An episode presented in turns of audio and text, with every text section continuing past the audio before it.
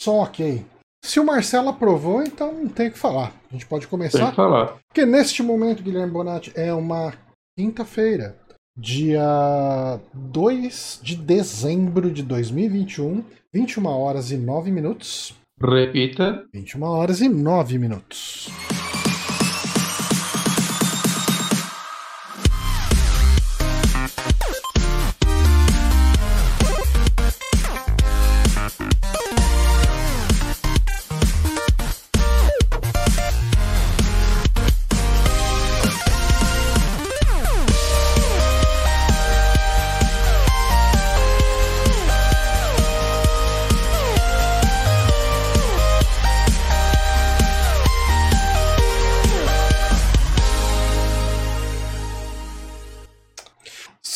Estamos no ar agora para mais um saque, podcast do Super Amigos. Eu sou Johnny Santos, estou aqui com o Guilherme Bonatti.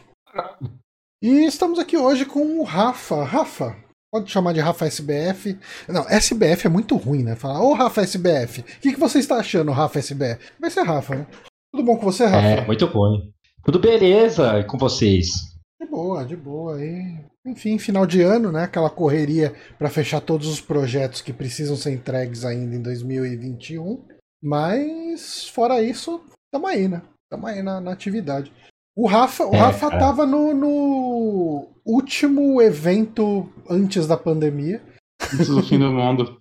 O último rolê antes da pandemia. Tava lá com a gente, né? Comemorando meu aniversário e o aniversário de 5 anos do site. Olha aí. E a Thaís tá lá no chat, ela estava lá também, deu uma passadinha. Um beijo pra Não, você, é Thaís. engraçado demais que eu lembro que a gente ficou todo mundo combinando que a gente ia no show da banda do Bonatti E aí, e ficou empolgando, empolgando e nunca teve esse show. Não Nunca- mesmo, foi cancelado. É, por causa da pandemia. Aí a Uhum. pandemia. Mas eu acho que em 2022 rola um show. Espero que sim, que eu tô com saudades. Vai rolar, vai rolar. O, a Thaís disse que ainda levou o Rafa pra mais dois rolês depois. Nossa, sim, cara, foi um rolê eterno aquele dia. Me senti nos tempos de faculdade. Vocês são muito jovens. Eu não tenho mais essa juventude, não. Não, é, é um rolê ali lá. Se paparam na metade. É, eu também não, não sabia que eu tinha, tanto que eu fiquei destruído no outro dia, né? Ah, mas isso faz parte, faz parte, faz parte. É, ah, antes da gente começar o podcast, é, um pequeno anúncio. Ah, o site tá acabando. Não, brincadeira. É, eu participei no último domingo e tá lá disponível para ser assistido no canal da Kika. é, de um bate-papo de duas horas sobre os dois primeiros episódios da quarta temporada de Star Trek Discovery. A gente falou as coisas que a gente curtiu, o que a gente não gostou, a gente recapitulou algumas coisas ali da série, das outras temporadas, então a gente conversou com spoilers dos dois episódios, obviamente, né? A gente tá comentando os episódios, então não tem como indicar o episódio. Esse episódio é muito legal, mas a gente não pode falar o que aconteceu. É, a gente foi, foi bem divertido e eu acho que esse domingo vai rolar de novo, discutindo o episódio que sai amanhã, né? Na, na sexta-feira. A gente vai assistir aí o terceiro episódio. Acho que é provável que no domingo a gente grave aí sobre ele. Então fica a dica: domingo. Eu acho que vai ser domingo às 8 da noite, mas eu posto lá no, no meu Twitter. É, sigam o canal da Kika. Procura no YouTube por Kika Martini. Eu não sei se ele tem um. Se ele tem um alias aqui. Deixa eu colocar youtube.com barra é, Kikachu. Não, Kikachu é outra pessoa. É Super Kikachu, talvez? Vamos ver. Super Kikachu. Não, não achou. Chegou no macaquinho. Ah, procura por Kika Martini lá que você acha. não, não, não tem erro. E eu vou postar, assim, pra quem é, entra no site, eu vou botar o link lá no post deste podcast, então vocês podem ir direto no canal dela. Mas, sem mais, hoje é um podcast onde a gente vai falar majoritariamente de filmes, porque final de ano tá difícil jogar coisa, porque a gente tava até comentando aqui antes de entrar no ar, que esse finalzinho de ano, quer dizer, eu comentei agora, né, logo depois da abertura, que esse finalzinho de ano, uma porrada de projeto, e o que dá pra fazer é assistir filme, porque jogar jogo consome muito mais tempo do que, do que o, o tempo nos permite. Mas o Rafa tá aqui É pra falar do jogo, então. Então, Salvar a gente. um jogo vai ter. Ah, então eu acho que eu já posso começar, começar falando aqui de um filme que eu assisti e gostei muito, diga-se de passagem, que é o Chick Chick Boom, que é uma biografia do Jonathan Larson, o diretor de Ranch, um musical famoso da Broadway, um musical muito importante da Broadway. E ele é um, um ele é um musical, né? Ele não é um documentário. Ele é uma bio... Eu pensei que ele era, eu pensei que ele era mais uma biografia mesmo. Não, ele é uma biografia musical. Ah, então, eu pensei que era tipo mais tradicional, vamos dizer. Não, assim. ele é mais na pegada de um Rocketman. Eu não vi Rocketman. Ah, tá, bom, para quem assistiu Rocketman, ele é mais essa pegada, uma pegada mais ele pega eventos da história, mas transforma de uma forma meio lúdica, sabe? Tipo, e, e, com músicas no meio, e alguns momentos são claramente alguma coisa meio de sonho, sabe? É tipo aquele, aquela biografia do autor de Alice com Johnny Depp, que ah, tipo, eu não assisti é, é uma biografia, mas tipo, tem umas ilusões referente aos livros dele no meio. Uhum. Eu, eu lembro que eu gostei quando eu via, tipo, 12 anos atrás. Não, eu, eu, nunca assisti, então não saberia dizer. É, ele tem uma pegada bem romanceada, assim, né? O, o é. Tic Bom, né? Tenta ser bem mágico, assim, divertido. Uhum. Sim, é, é, é bem interessante, cara, porque o Jonathan Larson, ele é, é, uma, é um daqueles artistas que não viveu para ver a, a, o sucesso dele, né?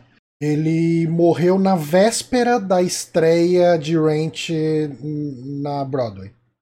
Ele acho que teve um aneurisma, se não me engano.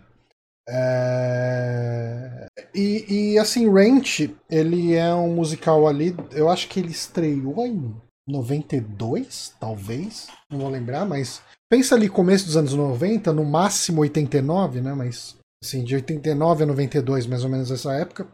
E ele conta muito uh, a, a situação das pessoas com AIDS nessa época, né? E que era uma época que quem tinha AIDS morria. Né? Tipo, uhum. hoje em dia uma pessoa que, que contrai HIV, uh, se ela tiver o tratamento a tempo e seguir o tratamento de forma séria, ela consegue ter uma vida normal, inclusive não transmitindo né, HIV, né, se ela consegue controlar a carga viral tudo, mas isso é de uma época que as coisas eram bem mais complicadas, né? E, e só que esse, uh, esse essa biografia, ela é baseada, cara, é uma coisa meio doida assim. Eu precisava ter estudado mais sobre para conversar aqui, mas vai ser o que eu sei do por alto, né? E as impressões, obviamente, do, do filme. Fala. Só uma pergunta, é, não que eu tô dando uma olhada um pouquinho no que o Lima Miranda fez, né? É o uhum. primeiro filme que ele dirige esse. Eu tipo, acredito que ele é compositor, primeiro, é, é. roteirista, Como ator, diretor, né? Mas acho que sim. Ah, interessante. Eu, eu, pensei que ele tinha dirigido mais coisas. Não, eu acho que não. Acho que é a primeira.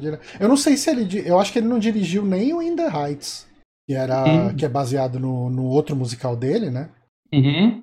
É, esse filme, ele. A, hum. a, peça Hamilton, ele é o diretor ou ele é. Eu, ou, eu imagino que sim.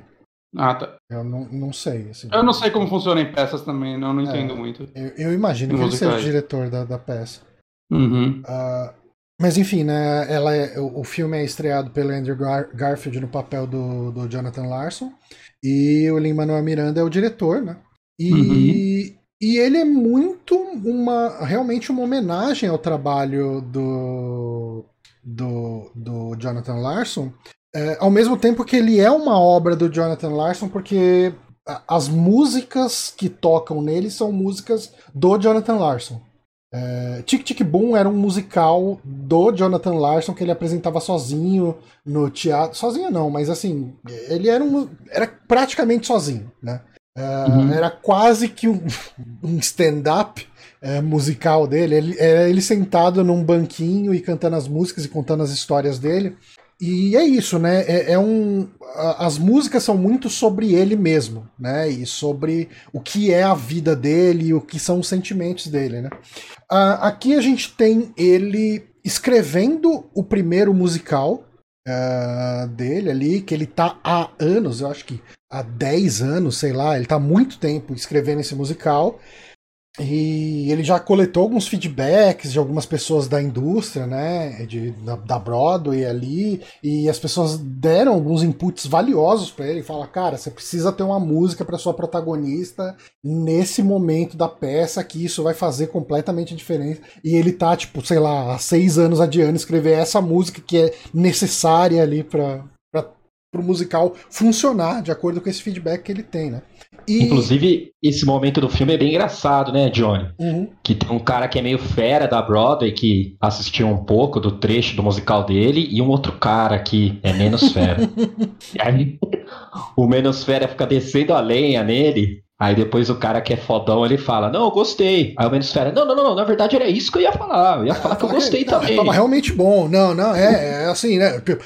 Apesar disso que eu falei, é, é excelente mesmo. Então, sabe, tipo, ele, tem, ele tem um toque de humor, sim, ali, né? Demais, né? Ele, ele, cara, ele é muito. Ele tá em toda parte, assim. Ele intercala bem partes de humor, partes leves, com partes de drama e de sofrimento e de angústia, né? Da, a, a vida de um artista querendo ter o seu estrelato e ao mesmo tempo é um artista muito num sentido poético e romântico da palavra, é o cara que ele tem oportunidade de chegar e trabalhar é, num, num, numa agência de marketing trabalhando com jingles e tal, o pessoal fala, cara, você é muito foda com esse negócio de música, você, você pode seguir o seu sonho aí de, de fazer seu musical da Broadway e tudo, mas ao invés de você ficar trabalhando, servindo mesa, tipo, trabalhando num, num bar, né, num diner da vida ali e, e achando tudo uma bosta, trabalha com sua música, cara, tipo, e, e, e no seu tempo livre faz seu musical. Não, eu não quero me vender pra essa indústria capitalista e não sei o que. Tá, ele tem esse lado mais poético do artista, né? Que o artista não pode se vender. E, e ele funciona muito bem, cara, contando essa história, porque ele monta um personagem, né? O, o Jonathan Larson desse filme. Ele é um personagem muito interessante. E, e assim, eu tenho uma história com Ranch que é até engraçada. Que a primeira vez que eu assisti Ranch, eu assisti com a minha ex eu não curti, sabe? Tipo, eu achei chato pra boné esse negócio. Tipo, ah, e... Uma pergunta, o, o Range, quando que você assistiu hoje, né? Que você tem, sei lá, disponível aí. Ele é tipo a peça filmada ou é um Não, é um musical, filme mesmo. Um filme mesmo. É um filme mesmo. É, mas Beleza. você acha a peça filmada também, editadinha, hum. inclusive, se não me engano, com o mesmo elenco do filme. Ah, que legal. É, e, e, e assim, a primeira vez que assisti não bateu para mim, sabe? Eu gostei de algumas músicas, gostei de umas três músicas, mas foi isso, sabe? Tipo, eu falei, ah, não é para mim. E teve uma época, assim, depois que eu terminei com minha ex, foi bem na época que eu tava solteiro, eu comecei a. Na, na verdade, foi entre. Não, não, foi bem na época que eu tava solteiro que eu comecei a ir bastante em peça em musical. Fui em, sei lá, em alguns. É, eu, eu acho que eu vi Wicked nessa época que a gente foi junto, né? Uhum. É, eu vi uma. E, e eu vi o, o, Rocky Horror com o Saulo. Uh, eu vi a peça é, An Act of God, né? Que acho que no Brasil chegou como Deus.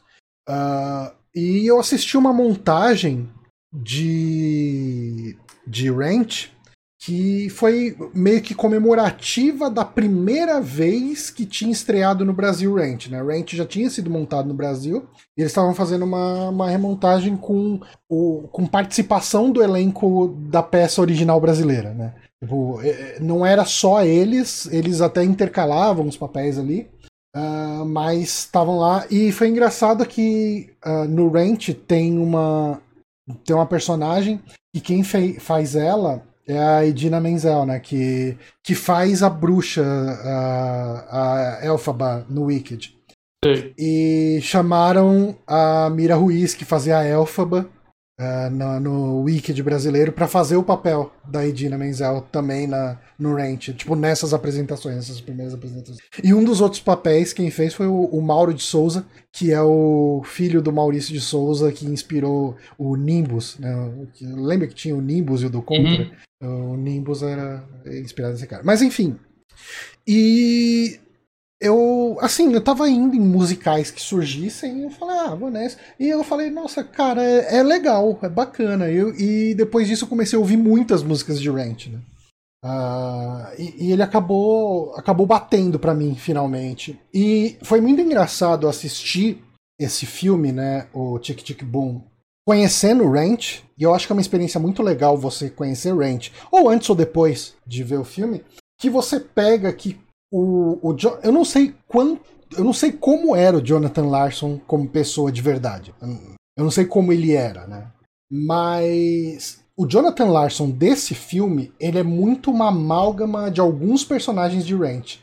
Sabe, tipo, uh, Ranch, por exemplo, um dos protagonistas ali, uh, que é o Mark, ele é um, um diretor uh, amador, assim, o cara faz filme documentário de guerrilha e tal. E o pessoal fala para ele, né? Cara, não, mano, vai trabalhar em agência, você vai conseguir um dinheiro para pagar o aluguel. É, não, eu não vou vender a minha arte e tal. Então, esse Jonathan Larson do filme, ele é o Mark de Range, sabe? Tipo, nesse, nesse aspecto. Ao mesmo tempo que tem a Maureen, que é uma artista louca, mega conceitual, que faz uma peça experimentalzona sobre coisas espaciais e, e tecnologias de não sei o que, aquela coisa bem de, sabe, um cara de humanas pensando numa coisa tecnológica que viaja demais e vira uma coisa beirando o surreal. É, essa faceta, né, essa personagem também está incorporada nele, porque a, a, peça original dele é toda uma crítica ao capitalismo falando de um ciberespaço de sei lá o que e tal. Então tá ali também. Você vê que diversos personagens de Ranch são usados para montar esse Jonathan Larson desse filme. E funciona, cara, funciona porque se você conhece. Assim, se você não conhece Ranch, não te atrapalha. Uh, Rafa, você conhece Ranch? Já assistiu? Já viu? Não? não, cara, pior que não. Na, na verdade, eu não conhecia nenhum trabalho do, do, do musicista mesmo, né? Uhum. Eu fui conhecer por causa do filme, né? Mas, assim, você não chegou a terminar de ver, né? Você estava assistindo antes da gente começar a gravar. É. Mas eu imagino que esse tipo de coisa, essa montagem, essas referências que eu falei aqui, não te atrapalharam para absorver quem é o Jonathan Larson do filme. Não, não, de forma alguma. E na verdade, eu, eu achei que foi até legal, assim, porque. É... Cara, ele, ele mostra de forma divertida, assim, várias personalidades do cara. Aquele negócio do cara ser super obsessivo, né? E eu acho que todo artista que tem um sonho, puxa, de querer vender sua obra, querer que sua obra em plaque, né? O cara tem que ser muito obsessivo, sabe? O cara esquece todos os amigos, esquece relacionamento, esquece de pagar as contas. A vida do cara é acreditar que esse sonho vai dar certo, sabe? Uhum. E ao mesmo tempo que o cara também é super divertido, um cara que é legal, mostra que nas festas ele é um cara super legal, engraçado, criativo. As, é, pessoas, as pessoas que estão à volta dele gostam dele, né? Ele passa é, essa cara... imagem.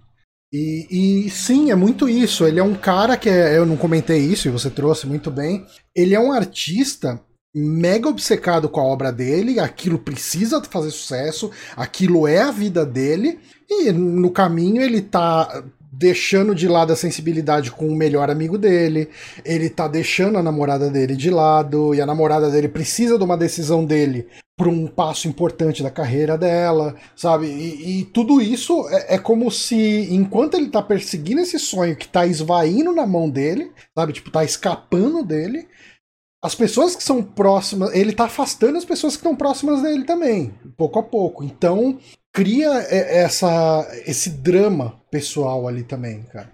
É... E ele é muito querido, né, cara? Assim, uhum. mesmo ele sendo esse cara obsessivo que esquece os amigos, assim, tem muita gente que gosta dele, tem um carinho por ele. Uhum. Tipo, o melhor amigo dele, o cara ainda continua gostando dele. É, é legal isso, né? O cara é uma relação muito bonita dele com o amigo é. dele, né, cara? É uma coisa. É bem tocante mesmo, né? Entra a parte dramática do filme. Cara, é, eu, assim, eu adorei o filme. Eu terminou o filme, eu fui comprar o Blu-ray de Ranch, porque ele não tá em nenhum serviço de streaming, né? E eu fiquei com muita vontade de rever o Ranch depois.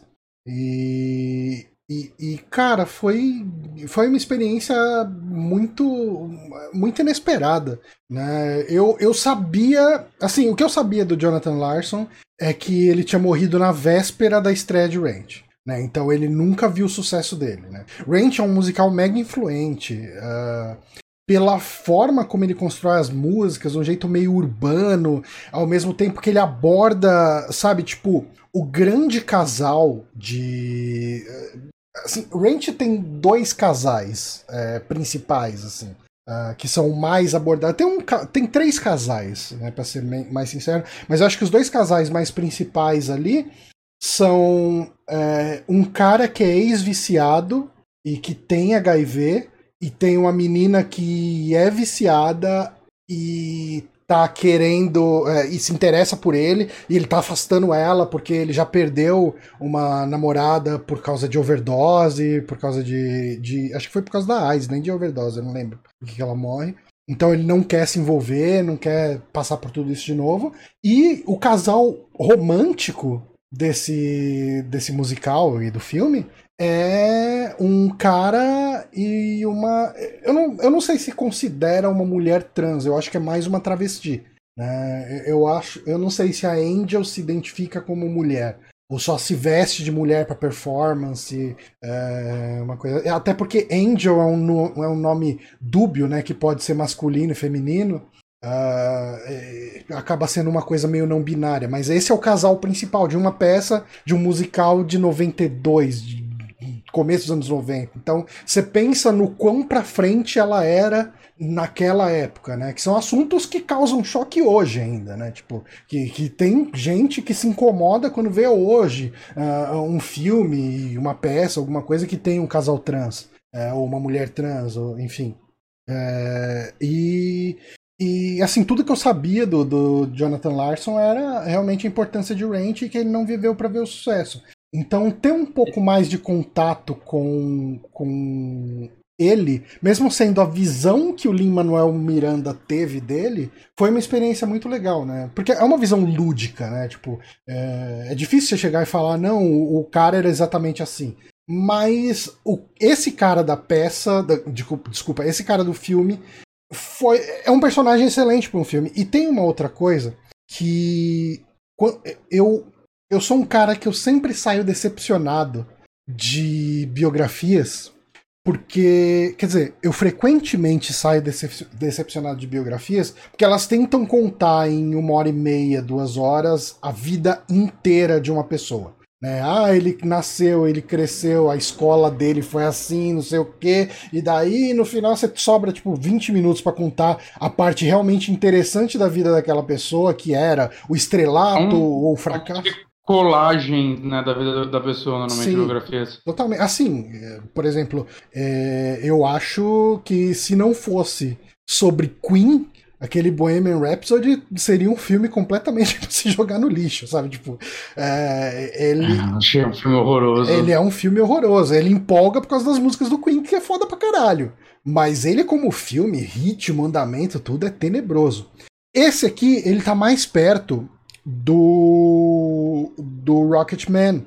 Só que eu acho que ele até é, foca mais é, numa parte menor, num escopo menor. O escopo dele é, cara, é, é o Jonathan Larson apresentando essa primeira peça dele, montando essa primeira peça que ele vai mostrar e, e, e isso vai ser a, a, primeira abertura de portas dele para o mercado musical, sabe? Tipo, uh, como ou você vai entender como aquilo afetou ele ou não para Ranch, sabe? Como ele... Eu uma dúvida. É, hum. Ele, ele morreu é, antes de estrear a peça ou a o peça, filme? Ranch? A peça. A peça? É. Hum. Ele, ele, não viu Cara, sucesso. Realmente é, não viu a aceitação. Ele só fez isso e é isso. É, exato. Acho que é a maior dor pra um cara obsessivo, né, cara? Por não, fazer cara, a coisa das pernas. Eu, eu acho que assim, se Deus existir, ele foi bem sacana com o Jonathan Larson para dizer o mínimo. é aquela ironia da vida, né, cara? Matar o cara um dia antes da estreia. E assim, cara, assim, eu acho que ele morreu de aneurisma, não tenho certeza. Mas é o tipo de coisa que eu não duvido que tenha acontecido por causa de, de um mega estresse, de uma mega pressão de como que vai ser esse grande breakthrough dele, né? Essa grande estreia. Uhum. Né? É, mas, cara, é, assim, fechando, adorei o filme. Andrew Garfield, eu, eu adoro Andrew Garfield, assim mesmo. Eu acho que ele era a grande coisa dos Spider-Man dele. Eu gosto muito do, do Peter Parker dele, né? Tipo, o, os filmes do Homem-Aranha dele tem problemas, não vou negar. É, ele tem vilões horrorosos, era. Tipo, ah. as cenas de ação não são eu, tão. Eu legais. gosto mais dele como Homem-Aranha do que como Peter Parker. Eu gosto mais dele como Peter Parker do que como Homem-Aranha. É. Eu, eu gostava dele. Eu, eu, acho que ele fazia um cara que eu, eu falava, porra, eu gostaria muito de ser amigo desse cara. É, o que as pessoas falam muito é que ele era muito descolado para ser o Peter Parker. Uhum. Só que e aí muitas pessoas acabavam tendo uma resistência com ele, né? Tipo, é, o personagem que ele interpretava. Você sabe, o que, você sabe como eu interpretava isso? Eu já vi o Peter Parker nerd des, é, deslocado eu, eu tô aberto para ver um Peter Parker mais aceito, sabe? Tipo, eu tô aberto para ver uma outra interpretação de Peter Parker. Uhum. É, isso daí eu toquei também. É, mas, enfim, ele tá muito bem aqui. A, a, parte da voz, assim, ele tá cantando muito, muito bem. Muito, muito bem. É, mas eu sinto que, que meteram. Assim, eu não sou produtor musical, posso estar falando uma besteira aqui, mas eu sinto que meteram uns autotune na voz dele de vez em quando. E eu preferia que não tivessem botado, eu preferia que tivesse falhas na voz dele enquanto ele canta. Uh, uhum. Eu acho que não é um filme que pede perfeição na voz dele, porque Sim. ele não tá vendendo o Jonathan, Jonathan Larson como um cantor. O Jonathan Larson, ele é um. Tanto que ele nem. Ele nem faz parte do musical que ele tá montando. Né? Ele tem os cantores, é atores, ele é escritor, escritor e compositor. Então, é. eu, eu acho que o filme não perderia muito se deixasse as. Eu acho que ele ganharia se deixasse as imperfeições da voz do Andrew Garfield cantando ali, ao invés de querer dar aquela marretada na, na, na onda sonora para fazer o negócio ficar perfeitinho, sabe? Uhum. Mas não é algo que incomoda. É, aí já entra um pouco de preciosismo meu.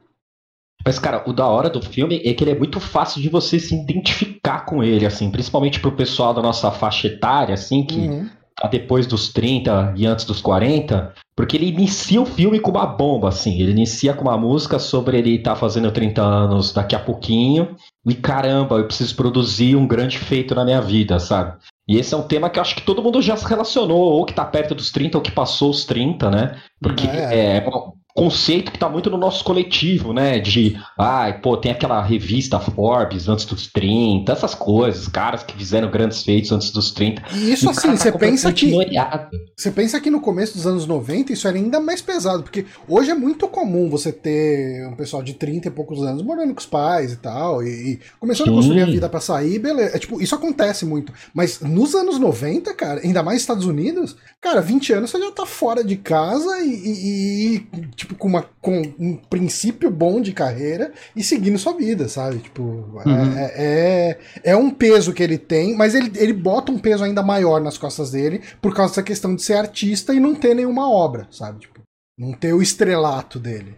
Isso é um cara bom, né? Sim. Isso é um é, cara as bom. As pessoas falam que ele é um cara bom, e acho que esse é uma vacina de muitos artistas, né? As pessoas serem eternos potenciais. Pô, o cara é um potencial aí para um dia ser alguém. Você vê que tem muito a cena dele a, a, quando ele acaba cedendo, né, para ir ali tentar uma vaga é, de group ali. É, no mercado publicitário e tal. Você vê que ele é um cara realmente genial. Sabe? Além da questão do, do musical dele, ele, ele tem uma habilidade de uma genialidade ali, sabe?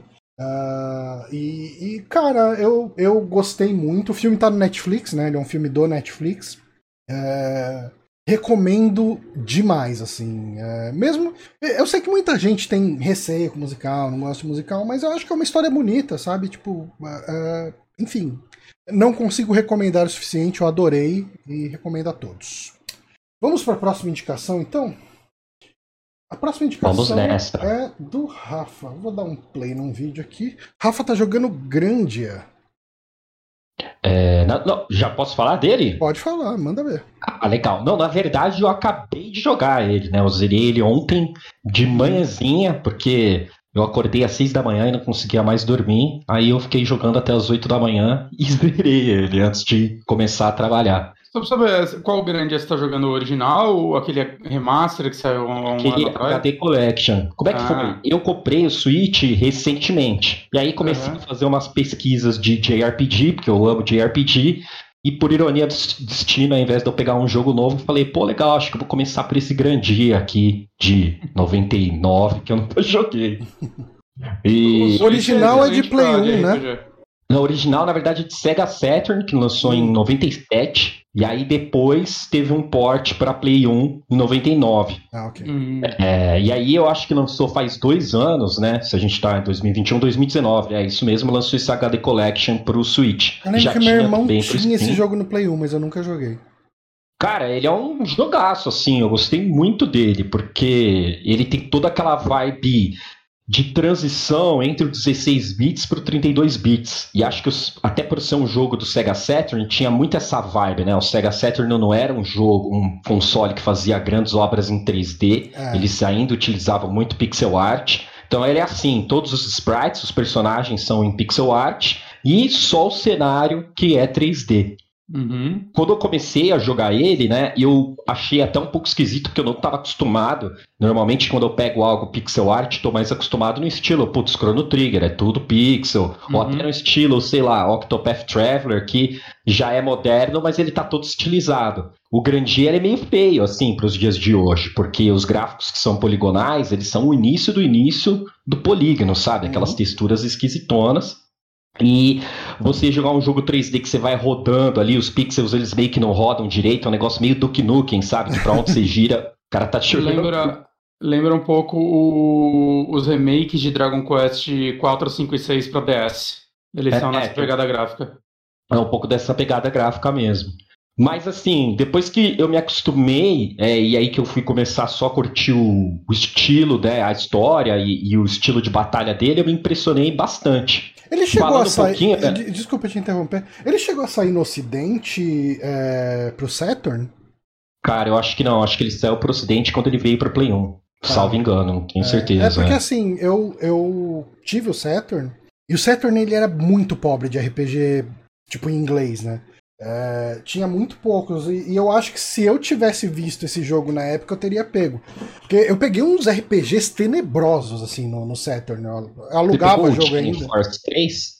Que eu sempre o, quis jogar, cara. O Shining Force 3 eu não peguei. Eu peguei aquele Shining in the Darkness, que era da série, né? Sim, sim. E tal. É, eu peguei um que chamava Albert Odyssey.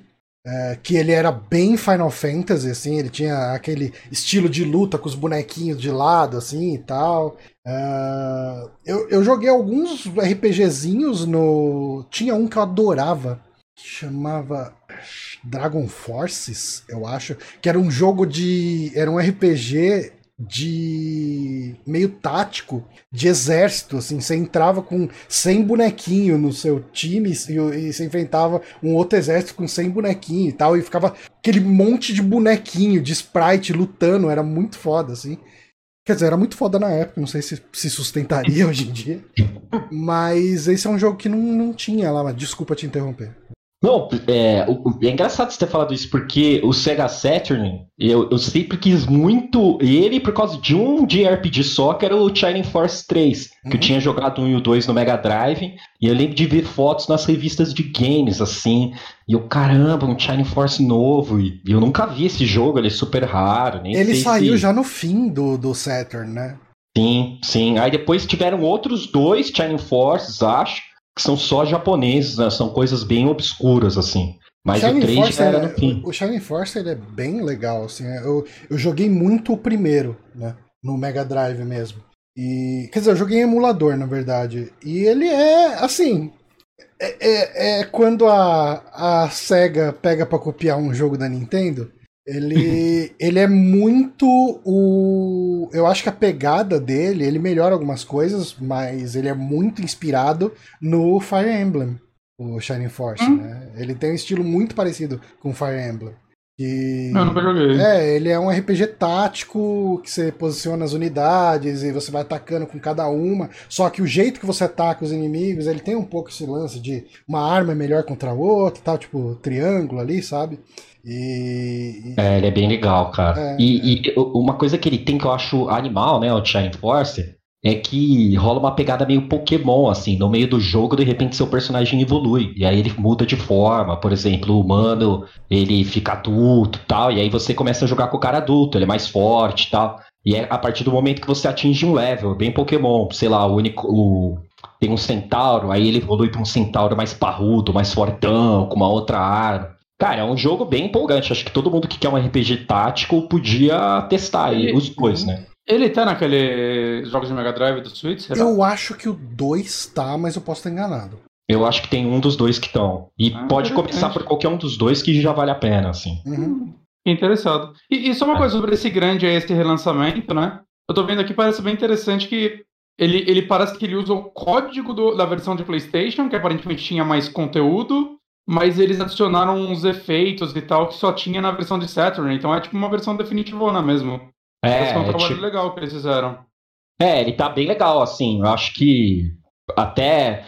Assim, uma coisa só que eu achei esquisita é que eles tiveram que fazer uma gambiarra, assim, quando você tá vendo as cutscenes em, em widescreen, sabe? Como elas eram feitas na, na proporção de antes, aí os cantos eles meio que borram e dão uma estendida meio no migué, assim, eles dão uma duplicada hum. e estendem é, pra você. é complicado, né? Eu é. tô jogando o Shin Megami Tensei 3 e nas cutscenes em CG eles metem, tipo, também um. Tá ligado quando a galera faz aqueles vídeos no YouTube que eles parece que botam um vídeo ampliado, borrado no fundo e o pequenininho no ah, meio sim, pra pegar sim. a É, é essa técnica. Se não me engano, mesmo, eles vão. É. Ah, essa mesmo? É. é. Porque não tem muito o que fazer, né? Só se eles refizerem a cutscene, né? Ou esticarem ela, então.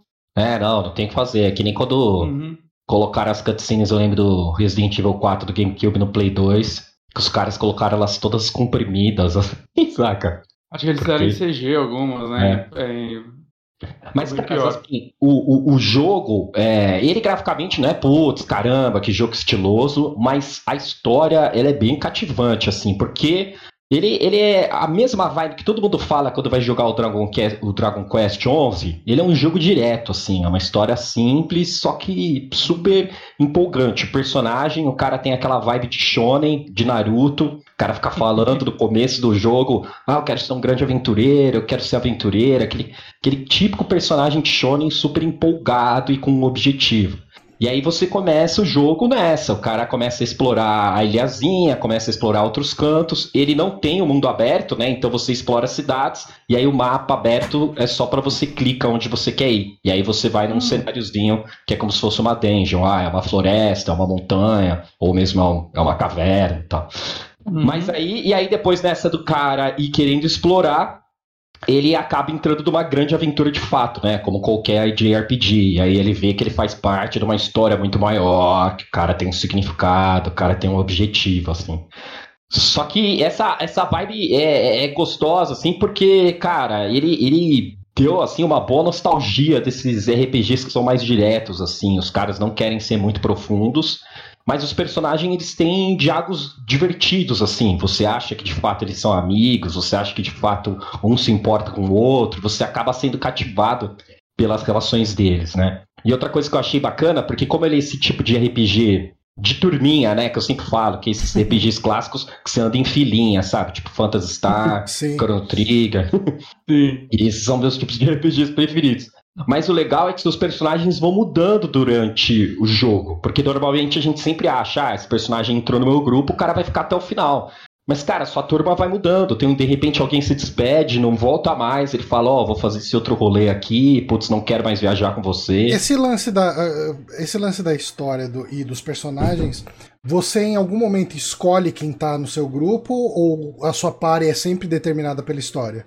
É sempre determinada. É. Isso é. tem, tem, Go tem eu gosto disso. É. Eu, eu gosto. Eu odeio quando o jogo eu me também. faz ficar escolhendo quem que tem que estar tá no time. E daí, no final dos contos, você pega lá os três que você mais gosta e usa só eles e esquece completamente é. os outros e. Até você chegar, tipo, na última área e você não consegue avançar nem fudendo, e você descobre que você montou, tipo, o pior time. é, eu, sou, eu, eu, eu gosto quando o jogo. Do do que eu joguei no Xbox que chama Earthlock, é um JRPG meio tosquinho, acho que saiu no, no, no como é que é? Games with Code. E aconteceu exatamente isso. Eu cheguei no último boss e eu tinha grindado os caras errado e era impossível do passado, do boss, sabe? É, não, Ainda é- quando o jogo ele, ele, ele tipo, sobe o level de quem não tá na party, é mais de boa. Mas quando ele não faz isso, aí, aí fode, aí fode.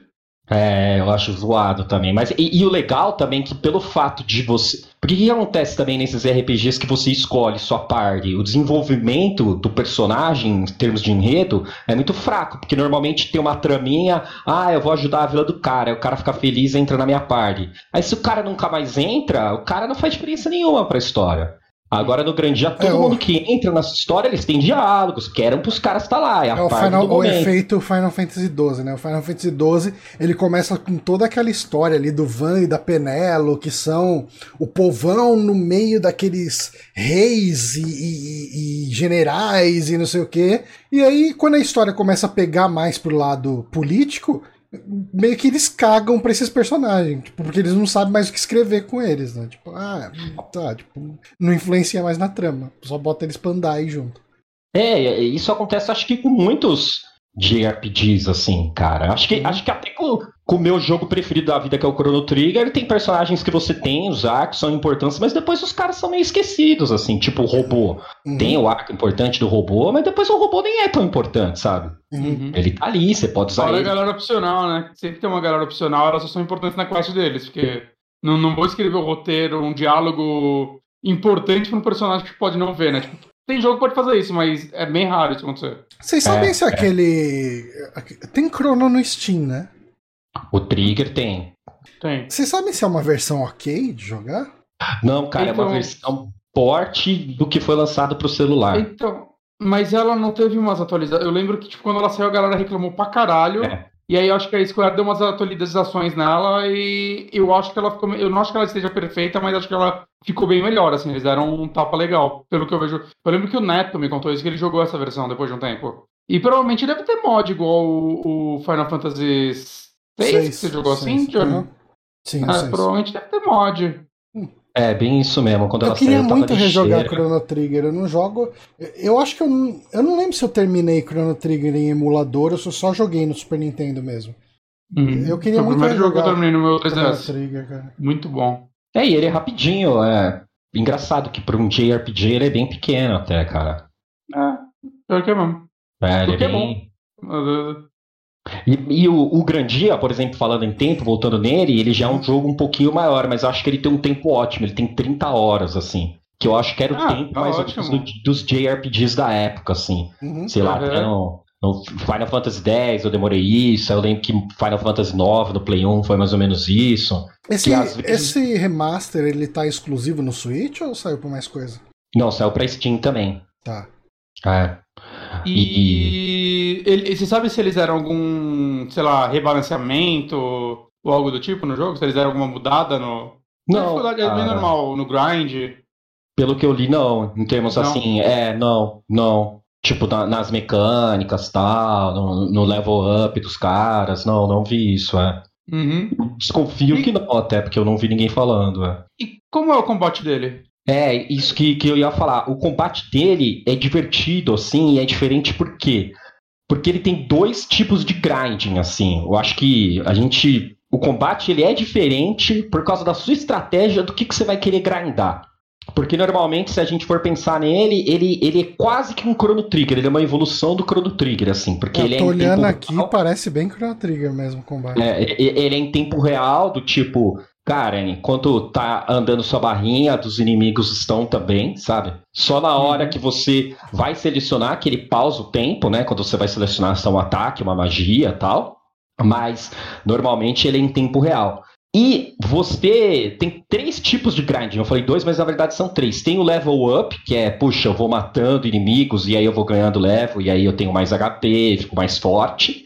Tem o level do seu estilo de arma. Então, por exemplo, cara, você usa um machado, o cara vai ganhando nível de machado. Você usa espada, ele ganha nível de espada. Você usa faca, nível de faca. Cada personagem tem três tipos de arma. E tem as magias, cara. Tipo, putz, se eu não fico usando é, magia de fogo, eu não vou aprender a nova magia de fogo. Você tem que grandar a sua magia de fogo. Hum. Isso Então isso é muito interessante, porque daí você praticamente vai fazendo uma build do seu carinha. Porque como que funciona? As magias, você pode escolher que magia que você vai ter. Você vai achando no cenário um negócio que chama Mana Egg, e aí quando você vai na lojinha, você pode comprar. Eu quero iniciar a magia de fogo. Ah, eu quero aprender magia do ar. Aí uma vez que você compra, você fica investindo nela na batalha. E aí não compensa, ah, eu quero investir nos quatro elementos, que é, acho que é terra, fogo, ar e água. Porque se você ficar tentando grindar tudo, pô, você não tem história suficiente pra ficar forte em tudo. Então é Uhum. tipo assim, cara, eu- ah, eu vi no meu personagem principal que ele tinha umas magias que combinavam terra e fogo. Então eu falei, ah, cara, então eu vou ficar só investindo nessas duas magias. Ah, agora tem a outra minazinha que ela tem uma magia de água e magia de água da cura. Ah, então eu vou ficar só investindo na cura dela. E aí você faz até umas coisas meio toscas, assim, puxa, eu vou matar esse inimigo? Ah, mas deixa eu usar uma cura aqui antes, mesmo que eu não tô precisando, só pra eu ganhar um levelzinho de elemento da água, sabe? Você fica em todo esse lance de você querer evoluir o personagem por completo. Então é bacana também porque não faz que quando você tá naquele momento que você quer dar um grind, no jogo não precisa de grind, né? Mas como é divertido pra você ver as novas magias tal, porque, por exemplo, teve personagens que eu zerei e não consegui abrir a última magia, porque eu tava muito. E eu já tava forte, mas é porque senão eu teria que ficar evoluindo as coisas certas. Se você ficar sempre lutando do mesmo jeito, aqueles jogos quando você tá forte, você quer só passar de level. Ah, vou ficar sempre dentro da mesma magia pra ficar passando de nível, você só vai evoluir isso. Você não vai evoluir seu, seu machado, você não vai evoluir sua espada, e aí você não vai conseguir todas as habilidades. Então isso que é bacana, né? Você não pode ficar lutando sempre do mesmo jeito. Você teve que parar muitas vezes pra, tipo, ah, deixa eu ficar nessa área parada aqui fazendo um grind, ou você sentiu que foi meio. foi fluindo conforme você ia jogando de boa? foi super fluindo. O que aconteceu foi mais, acho que na penúltima dungeon, assim, que eu queria muito abrir uma, uma habilidade do personagem principal, que você tinha que ter um nível muito alto das três armas, e de fogo e de terra. E aí eu fiquei dando uma engrindada, mas no final os inimigos dão muita experiência, assim. Então Uhum. era tranquilo, assim. Não foi algo do tipo. Eu precisei ficar parado. Na verdade, eu precisei ficar procurando e matar todos os inimigos da área. Se você busca todos os inimigos da área, você vai ficar muito forte. Porque, ah, é outra coisa que eu não falei. Ele tem aquele estilo Chrono Trigger também. As ba- batalhas não são aleatórias. Você acha os bichinhos andando no cenário e aí você encosta nele e aí vai pro, pra tela de batalha. Ele assim. tem aquele Então, lance você- de que se o inimigo encostou em você, o inimigo tem prioridade ou não? Sim, tem esse lance também. Tem esse lance também. E, e é engraçado porque, cara, eu lembro que no primeiro chefe que eu lutei, eu não sabia direito esse lance do que, que evoluía, e eu levei um cacete, assim. e aí depois que eu saquei, cara, não, tem que evoluir essa magia, porque daí, putz, o carinha ganhou uma magia, aquele. Porque era um bicho que ele era tipo um bicho do mar, aí ele tinha três partes. Aí você escolhe, ah, eu quero atacar o braço direito, o braço esquerdo ou a cabeça. Ah, agora evoluiu uma magia que ataca as três partes do bicho como um todo. Ah, putz, que legal, agora tá mais fácil, sabe? Então ele, ele é um jogo bacana, assim, ele não tem um desafio muito grande, mas a batalha eu acho que ela é bem gostosa e bem interessante, assim. Uhum. E pensando que eu já joguei jogos de turnos bem modernos, assim, tipo um Persona, por exemplo, que é um puta de um sistema bacana, inovador, normalmente tem jogos que você já acha muito datado, mas eu não achei ele datado. Eu falei, caramba, é divertido, assim, ele me entreteve, sabe? Não, É, Eu acho que eu o acho que batalha envelhece é bem no geral, pelo menos pra mim, assim, tipo. É, porque é, é meio que um sistema que você tem que entender as regras dele, né? E não é. e Envelhece melhor do que, sei lá, você pegar um jogo de ação mais racional, sei lá, você pega o Tomb Raider 1 pra você jogar hoje em dia. Tem, pra mim tem uma barreira maior do que a maioria dos RPGs de turno, porque ali é você reaprender um controle, um método de controlar o personagem que não é mais utilizado. Um É, RPG de porque- turno é você entender as regras dele, né? Tipo, estudar um tabuleiro. Eu queria até saber como é que é. Eu acho que foi o Johnny que jogou uh, recentemente, que eu nunca joguei, o Final Fantasy 1. Isso é, tipo, muito ridículo, assim, cara. Pô, é Cara, só assim, pegando- o o Final Fantasy 1, ele é muito, muito rudimentar.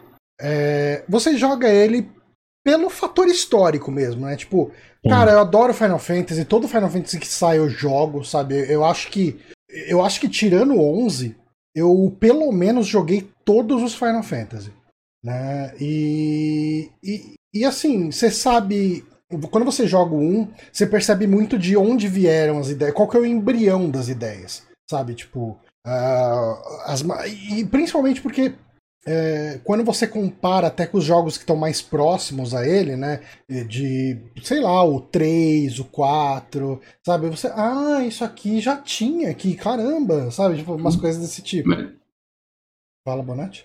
Não, não, é que eu ia falar, mas uh, acho que um pouco mais que isso, né? Tipo, esse ano eu joguei Dragon Quest 1. Aquilo é, é, é difícil, assim. Eu joguei a versão do Super Nintendo, que é mais bonitinha e tudo mais. É, Dragon Quest 1 é um jogo que eu não consigo ver alguém jogando por algum fator que não é curiosidade. Porque o, Final Fantasy 1, eu acho que ele ainda tem uma historinha te guiando um pouco melhor. É, a história do Final Fantasy 1, a, a, história do Final Fantasy 1, ela é bem, tipo, bem qualquer coisa. É, Dragon Quest 1, mota aí. é, é tipo, não, é tipo, literalmente você tem um plot, tipo, você tem que fazer isso e você vai lá e faz e acaba. É um jogo também de umas 10 horas. Hum. Mas menos, ele né, sobra né? o quê? Porque se o sistema é rudimentar e a história mal tem. Não, mas é, é um lance de. Uhum. É, é um lance de você entender de onde veio, né? É, é, assim. É, mas de, de, de, É o que você falou, um lance histórico, assim, putz, vamos ver como que era o primeiro Dragon Quest é, e tal. Ó, eu, assim, como jogo, eu acho que. Assim, esse, esse remake, esse Pixel Remake, né? Pixel Remaster, na verdade, acho que é o nome que eles deram. Uh, ele tem umas facilidades de qualidade de vida que faz o jogo ser muito mais de boa de jogar. Você não fica grindando pra caramba. Ele é, é prático de jogar, então é, o jogo não fica na sua frente, sabe? Então hum. não te atrapalha jogar o 1. Mas o 2, ele tem uma historinha para um RPG japonês do, da época que ele é, boazinha mesmo, assim, cheia de personagens. Bem interessante. É, então. E ele tem toda essa mecânica meio disso que você falou do grande, né? De quanto mais você usa uma magia, mais forte ela fica. E é, é, o 2 eu acho que é um jogo muito mais interessante de se jogar do que um. O 1 um é para saber, ok, aqui surgiu Final Fantasy. O 2 é, hum, eles estavam tentando essas coisas aqui. Algumas coisas ficaram dessas que eles tentaram e muitas delas foram jogadas no lixo. Sabe, tipo, mas você vê que tem muita tentativa ali, tem muita, tem muita experimentação no 2. O 2 é um jogo que eu realmente recomendo. É... Eu acho que ele é muito mais interessante nesse fator histórico e pesquisa e. Ah, ah cara, que, que coisa ah. bizarra isso que eles estavam tentando fazer, sabe? Tipo. Vou, vou tentar defender um aqui um pouco. É, porque assim, eu joguei bastante um, a versão de Play 1. Não joguei esse Pixel Remake aí que parece ser bem mais legal. Mas joguei a versão de PlayStation 1, lembro que comprei ele no PlayStation 3, né? Numa época que eu queria maratonar outros Final Fantasy, ainda quero fazer isso. É, não em ordem, né? Mas eu ainda quero terminar todos os numerados. E assim, eu acho que vai, principalmente comparando com o Dragon Quest 1, Dragon Quest 1 não tem nenhuma build para você fazer, saca? Você sobe de level, acho que até o 20 ao máximo, e você vai ganhando as mesmas magias na mesma ordem, saca? Aí você vai chegar numa cidade nova, vai ter uma arma nova lá, você vai grindar pra ganhar dinheiro pra comprar ela, porque ela é simplesmente melhor que a outra. Tem uns dois itens escondidos e é isso. É, o Final Fantasy 1 eu ainda acho que consegue ter um, um valor interessante é, em suas mecânicas por causa do lance de builds dos personagens. Né, você pode montar seu time, escolher a classe deles no começo. Então eu consigo, eu vejo muita é, fã, assim, você entra, tipo, tem comunidade speedrun e de regrinhas, né? A galera querendo salvar o jogo inteiro só jogando com White Mage. Uhum. Né, eu acho que é um jogo que proporciona desafios que você pode criar para si mesmo que tornam um jogo interessante para você voltar nele, caso você queira jogar pelas mecânicas, por mais simples que elas sejam ela tem algo lá para você explorar e para você poder fazer duas jogadas que não são iguais. Uhum. Né? Eu acho que o Final Fantasy 1 acertou muito nisso. Não, eu não é. sei se ele criou isso, o, porque acho que ele saiu depois do Dragon grande... Quest 2, ou talvez até o 3. Né, eu não tenho certeza agora, e eu não sei se alguma coisa ele já tinha pescado de Dragon Quest 2 ou 3. Eu não tenho certeza os anos exatamente também. Eu acho que o problema né? do 1 nisso é que, assim, você tem o Black Mage, o White Mage e o Red Mage, né? O Black Mage que usa é. só magia negra, o White Mage que usa só magia branca e o Red Mage que usa as duas magias, mas não, tem, não tem acesso às magias fortes das duas classes. Mas ele também uhum. ataca, ele ataca melhor do que um White que um Black Mage. Só que as outras classes, é, eu acho que é tipo Guerreiro, Monk, Ladino né? e Monk. É. É, elas não têm habilidades únicas. Sabe? Tipo, é só jeito diferente que você ataca. É, tipo, acesso é, a armas diferentes. não usa arma, né? E tudo mais. É, é, e eu acho que nisso. Assim, não tem muito. Você não tem muito motivo para escolher. Uh, tipo, um Monk em relação a um Red Ma a um, a um Warrior, sabe? Tipo. Ah, sim, o, o mas você tem essa opção. Chega né? mais rápido, assim? Hum? O turno do Monk não chega mais rápido, não tem nem diferença de velocidade. Eu assim, acho que o, o, Ladino talvez tenha isso, sabe? Tipo, mas é, é assim, tem. Alguma diferença tem, mas não, não chama atenção. Não é que nem quando você vai pegar, tipo, uh, no Final Fantasy, eu acho que o 3 era o primeiro que tinha implementação de, de classe. É, que daí você já tem habilidade. Vai, se você tá com um, um, um ladrão, né, um Tiff ali, você tem uma habilidade Steel, por exemplo, né, sabe? Uma coisa assim. É, mas assim, eu, eu não, não, tiro o valor do 1, não. Eu acho que o 1 é um jogo importante, obviamente, né? Porque se não fosse ele, não tinha todo o resto. E ele cria fundamentos ali. Uhum. É, que foram melhorados em outros, né? Se você pegar tipo o 3 e o 5, né? Uhum. Que se aprofundaram mais no lance de jobs e tudo mais. Uhum. Só que eu, eu, ainda acho que tem o seu valor que ele faz, assim, ao ponto de ser interessante jogar ele e eu entender o porquê existem pessoas que gostam de voltar para ele e tentar coisas diferentes. Uhum. Sim, totalmente. Uh, só um, um, um, momento aqui para agradecer o Stravinsky e o Anderson da Rosa pelas inscrições no Prime. Muito obrigado por ajudar o site a continuar vivo. Uh, mas enfim, olha, continuamos aqui. Olha, Rafa, Rafa, você falando do visual desse jogo, assim, eu devo dizer que eu acho esse estilo de visual lindo. Acho que é a nostalgia batendo em mim. Eu, eu tô olhando o vídeo aqui. Se, se eu não tivesse com uns seis ou sete de RPGs encostados em casa, eu, eu estaria comprando ele no Switch. Você sabe quanto ele não, tá ele... no Switch?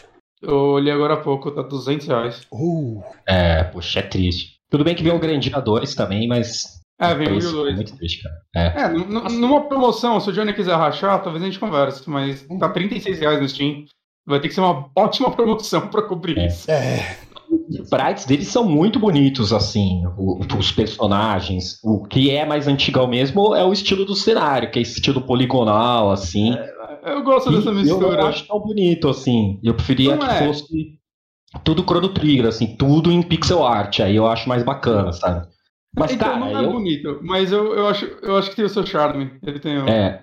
Não, e ele tem momentos que, cara, você vê que era o Play 1, ou, na verdade o Sega Saturn, né? Porque veio antes querendo dizer, caraca, a gente tá fazendo umas artes muito bonitas.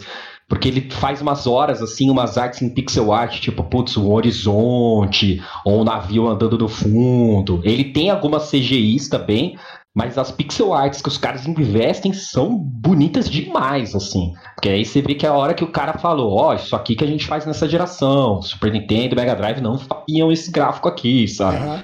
Então, ele é bem bonito. Não, dá pra entender cara, o apelo visual dele. É que assim, eu, obviamente, se a gente abrir aqui a versão de Saturn, a gente vai ter uma outra impressão. É... é... porque pelo que eu vi, eles melhoraram um pouco a textura e tal, mas também tem que lembrar sempre que olha jogo de PlayStation 1, Saturn, é que a gente esquece a barreira da TV de tubo, né? Esses jogos ficam hum, diferentes quando sim, você joga numa, numa TV de tubo. Se a gente jogou com, na época da edição, quando você pega Final 9, que tem um monte de cenário pré-renderizado, que hoje você pega joga ele em emulador e fica, caralho, cenário feio. Cara, quando você olha isso numa TV de tubo, não é, porque mistura bem o cenário com os personagens, né? Tem, tem muita coisa, assim, que, que se perde hoje em dia. Esse remaster, esse remaster ele tem uma opção para você colocar o gráfico antigo ou não? Não, eu acho que não. É isso aí e, e beleza, sabe? Uhum. Deixa eu. Ele tem... Eu achei um videozinho é aqui da versão gigantesca, né? É. É, a impressão que eu tive é que, cara, foi. Cara, não, simplesmente. Oh, mas pera aí, o jogo é muito bonito no Saturn também. É, então, pelo que eu vi, não mudou tanto assim. É, é, é então, é, é, tipo, ele fica um jogo disponível pra gente, sabe? Porque é. não pode mais jogar no Saturn ou não pode mais jogar no Play 1, sabe? O que tá ótimo. Uhum. É, eu achei maravilhoso. E, e pelo que eu vi, essa versão ele tem os dois idiomas, né? Inglês e japonês, tem algumas é, traduções a mais em texto. Inclusive né? em áudio ele tem, né? Porque tem alguns momentos que eles são falados. Ah, outra coisa que eu não falei, cara, essa produtora do, do Grandia, que chama Game Arts, eles fez um dos meus jogos preferidos da vida, que chama Lunar. Não sei se vocês já jogaram. Que também era um jogo de Sega Saturn e foi pro Play 1. E aí tem um jogo que chama Lunar 2, Eternal Blue. Ah, que aí... eu lembro. Assim, o, o, Lunar tinha pra, pra PlayStation também, né? Tinha. aquele Lunar que saiu Silver Story, não era? Isso, tinha o Silver Star É. Story, que era o 1, e o Eternal Blue, que era o 2. Eu E o Eternal irmão. Blue- Esse era outro jogo que eu lembro que meu irmão tinha. Meu irmão, que inclusive chama Rafael também. Ah, pô, e o cara curte de RPGs, pelo visto. Pra caramba, assim, ele adorava Ah, eu, já RPG. essa, eu já vi essa capa do Lunar, eu tenho certeza que algum amigo meu tinha, mas eu não lembro de jogar. Eu tô vendo a Não, capa eu- aqui, eu, eu, eu já vi essa capa. É linda, sinal. Cara, o Lunar é muito bonito, cara, o 2, e ele tá nos meus top 10 jogos da vida, assim, porque o que o Grandia faz é que alguns diálogos são falados, né? A maioria você lê. O Lunar são quase todos os diálogos são falados. E eu lembro que quando eu joguei, eu tava acostumado, né, a jogar os jogos no, no Super Nintendo, e aí quando eu joguei um jogo que os caras falavam, eu falei, nossa, que animal, parece um filme, sabe? Eu fiquei muito impressionado de ter voz no videogame, sabe? Falei, Uhum. caraca, velho. E o grande já tem isso, é bem legal, assim, a- a- as vozes, a dublagem dos caras em inglês é bem carismática, eu gostei também, assim. Tipo, eles são divertidinhos e tal. E uma outra coisa do jogo é que a trilha sonora eu já não achei tão marcante, assim. Tem horas que a música é legal, mas não teve nenhuma música que eu saí cantarolando depois, que ficou na minha cabeça. Se você fala pra mim qual que é a música de grande, eu não tenho ideia, assim. É, é muito complicado Mas, assim- quando você pensa em música de RPG, que a primeira coisa que vem na cabeça é Nobu Ematsu e o cara era muito foda. É, é foda, é foda. Tem E, o- ele e o aquela velho nazista que- do Dragon Quest também. É ter o velho mina nazista. que fez do- do Chrono Cross também, que fez a grande parte do Chrono Cross. Que, putz, Foi Chrono nazista? Cross. Não, acho que não. Que a do Não, Chrono. Cross eu acho uma trilha sonora fudidaça, assim. Acho E muito do boa. Trigger também. Ah, do Trigger eh, talvez seja a melhor, né? Não sei, a, sim, na minha, no meu gosto, a minha preferida. E aí, vocês acham que É. vai rolar o remake do Chrono Cross? Tá rolando esses boatos mais fortes aí agora. É, que vai ser um remaster, mas. Acho que vai ser um, um remaster, assim, se- dos meus melhores sonhos. E eu acho que eles dariam um tapa nesse remaster, assim, não mudariam nada na mecânica, mas dariam, colocariam assim uma capa mais bonitinha, tipo fizeram com o Crash, mas um Hum. pouco menos, sabe? Mas eu acho que na Ah. verdade vai ser só aumentar a resolução. E- eu acho Ah, mas que se vai eles, se eles acho que fizerem o trabalho que fizeram aqui com. Não não tô, falando, não tô falando que é a mesma empresa, né? Mas se fizerem o mesmo nível do trabalho do, do grande, eu acho que tá ok. Assim, pelo que a gente comparou aqui, é, é, eu, a impressão que eu tive vendo aqui, né, esse vídeo do Yamatufa Game, esse gameplay que a gente tá capturando aqui, é, é que é como se eles tivessem trazido pra hoje o que você lembra que o jogo era na época, né? Que se você abrir o jogo, você vai ver que era bem mais quadradão, os pixels bem mais evidenciado e tal, mas é, é uma tradução. É uma tradução daquele mesmo estilo, só que com uma resolução melhor. O que eu É, acho vai ótimo. ser eu maravilhoso, também, é. eu acho que é muito bom, Eu- até pra pra efeito de preservação de experiência. É, eu, eu acho que assim, eu gosto quando fazem uns remake fodão, tipo Resident Evil 2, o Demon Souls, saca? Eu acho muito legal, mas quando é um jogo, saca, um RPG tipo Grandia, é, pra mim não faria sentido fazer um remake pegado a Final Fantasy VII, saca, Uhum. pra esse jogo? Porque, cara, eu- acho que esse é um jogo que a galera quer mais relembrar. Né? É. E se fosse E fazer um assim, remake dele, teria que ter o. Como foi na Fantasy VII, né? Você tem o original Exato. pra comprar na PSN. É, e- é, então, O exatamente isso. remaster. O, o Final Fantasy VII tem um remake, um remaster que você acessa a experiência original com um upscale de polígono. Exato. Mas no caso do Chrono Trigger, eu gostaria de ver uma releitura, assim. Que é um jogo que eu tenho muito carinho, assim, e, e vontade de ver mais coisas que eu curtiria jogar É, o remake. Mesmo que Meu, meu, um meu, lixo, meu sonho, meu pelo menos eu sonho, jogaria mais. meu sonho é a equipe de Dragon Quest XI fazendo um remake de Chrono Trigger. Putz, caraca, ia ser bizarro aí, nossa. Cara, ia Meu- ser maravilhoso. O meu sonho que nunca vai acontecer é o tratamento de Final Fantasy VII no Final Fantasy VI. Ah, também.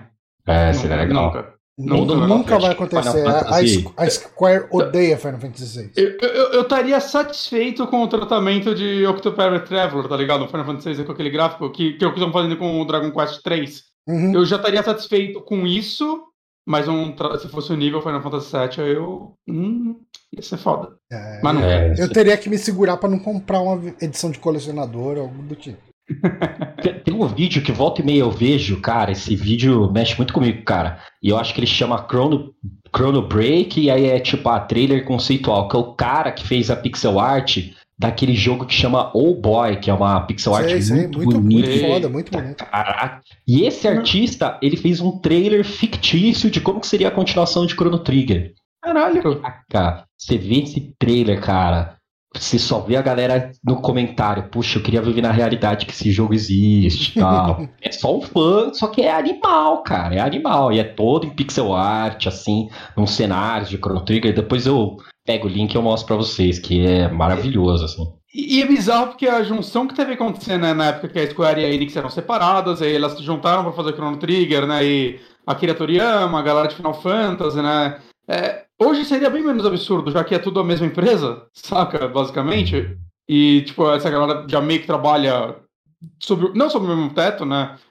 Mas, né, sempre, tipo, Dragon Quest e Final Fantasy hoje em dia são da Square, Uhum. né? Square Enix. Então, parece que seria mais fácil isso acontecer hoje em dia, mas, né, Não rola. Só simplesmente Dragon lá, não né? acontece.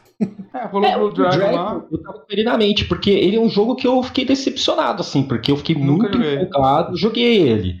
E ele, cara, puxa, ele é bem fodonha, puta, é bem entediante, assim, cara. É, não pessoal não gosta joga. O, o Blue Dragon tá na retrocompatibilidade?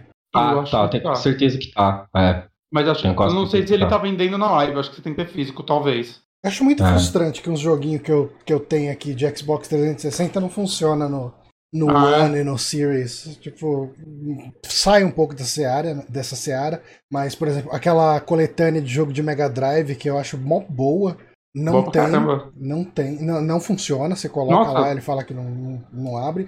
Katamari Damacy não funciona. Caraca. É. É um jogo que a galera ama, né? É, tem um Katamari no, que eu, eu até baixei, mas nunca executei. Tem no Game Pass lá um Katamari. Ah, Tem, tem mesmo. É, mas Acho nunca peguei. Mas é, é, é triste quando isso acontece. O Blue Dragon você acha no Mercado Livre físico, tipo, ó, 80 reais. É, então, cara, é assim, hoje em dia jogo antigo subiu o preço pra caralho, né? Mas eu lembro que antigamente eu 360 cheguei a é achar ele a momento de 40 colecionar. reais, cara. Sério, É. o jogo de 360 é o momento pra galera colecionar. Porque o Otávio tá pegando vários. Porque a galera ainda não. Tirando uns ou outros, é tipo um Nier da vida, o... boa parte deles a galera ainda não valorizou tanto. Uhum. É, e o Otávio comprou dois jogos. Não, acho que um jogo, né? O outro saiu na retro. Mas tem dois jogos que eu sempre quis jogar. Porque quando eu via nos vídeos, eu, nossa, eu preciso desse jogo. E aí quando eu tive 360, eu, sei lá, acabei não jogando. Que era o Fear, que falam que é animal, né, na época. E aquele Uhum. The Darkness, que é meio doido, assim, tem um negócio meio demoníaco. Assim, The Darkness é sempre- maravilhoso, eu tenho esse. Cara, eu queria jogar demais esses jogos aí. Quando, quando eu comprei meu, meu segundo 360, né, depois que o primeiro deu Red Light, foi meio que no fim da, da geração. E aí eu peguei ele destravado, é, travado, quer dizer. Eu tinha um destravado e peguei um travado. E aí eu saí atrás de alguns jogos que eu tinha jogado piratão e eu queria ter e tal, e rejogar. Eu lembro que eu peguei tanto jogo, tipo, saca, o The Darkness, o Containment, eu pegava eles por, tipo, 40 reais no Mercado Livre. Era muito barato, mano. Esse final de geração, pegando os jogos do começo da geração. Era ridículo. Era isso mesmo, eu vi o, o Blue Dragon e já vi lacrado por 40 conto, por 30 conto. É, é, é muito. Aqui no Brasil agora tá mais cagadinha, né? Mas mesmo lá fora você, você vê a galera falando que vai no- nas lojas e compra tipo, por 3, 4 dólares esse jogo de 30 na Nintendo. É muito louco isso. É. É, Mas caraca, enfim, Grandia, tem algo mais que você queira falar de Grandia? Não, acho que não. Acho que pra quem gosta de JRPG de turminha, esses clássicos 32, 16 bits não tem por que não jogar, assim, é um jogaço, a não ser que você tenha um backlog muito grande, É, mas vale muito a pena, assim, é muito divertido, cara. tá, tá- tá na minha listinha de quando eu terminar uns de RPG que eu tenho, eu devo pegar ele, até lá caiu o preço. Sim, Maravilha. Então, ele tá só pra PC e Switch? Ele chegou a É. sair no, no Xbox e no coisa? Não, né? Não, não, só PC e Switch, infelizmente. Mas no Switch é ótimo jogar na telinha ali, esse tipo de jogo. né? É, eu tenho certeza. Se não fosse o preço, seria a plataforma ideal, né? É. Beleza, então vamos para a próxima indicação. Bonatti. Bonatti, olha, eu vou, eu vou indicar um filminho. Filme. Velho. Velho não, né? Ele não é tão velho assim, é um filme de 2013. Tem nem 10 anos, então é um neném. Mas eu tô, eu tô num, num período meu que eu tô indo atrás de uns filmes nacionais que eu nunca assisti. Né? Recentemente eu assisti Cidade de Deus, nunca tinha visto inteiro. E Central do? Brasil. Dos Hã? dois. O que achou dos dois? Eu achei os dois, tipo, maravilhosos, assim, 10 de 10. Eu achei perfeitos. Cara, eu assisti os dois. é, Eu, eu acho que eu precisava reassistir o. Ah, o outro que você falou, Central do Brasil? Central do Brasil? Eu, eu precisava muito assistir. Eu assisti na época que ele saiu em DVD. E Central... ob obviamente a minha cabeça era completamente diferente naquela época. E eu já gostei na época. Eu acho que hoje Central... eu aproveitaria muito melhor. Central do Brasil é o paizão brasileiro. Eu queria muito, muito ver. Cidade de Deus de novo, cara. Eu precisava. Tá tudo no Globoplay, ó, fazendo propaganda pra Globo. Como se ela é, porque tem umas coisas que, que, ficando adulto mesmo, assim, cara, eu mudei totalmente a relação. Por exemplo, minha relação com violência, eu acho que eu acharia um, um filme violentaço, assim. Ele é tipo, é violento. Eu peguei para ver esse ano de novo Tropa de Elite, né? Eu quero eu rever os dois. Quero sacar qual que é desse Tropa de Elite, porque eu tenho umas teorias que o Tropa de Elite foi um grande filme de ter colocado muito essa cultura meio reaça, vamos matar todos eu os Eu acho que ele é, ele é totalmente é. isso. E acho que ele foi o propulsor. Todo mundo fala de 2013 ali, daqueles protestos, mas ah, acho que é o Tropa de Elite, o cara. Embrião, o embrião é Tropa de Elite, cara. Totalmente. E eu, eu, acho que Tropa de Elite, é, ele, toda tipo, hoje em dia, tipo, você sempre vê, pega uma galera mais arrogantezinha que fala você que viu Tropa de Elite como um filme de ação, você não entendeu nada. O filme é uma grande crítica.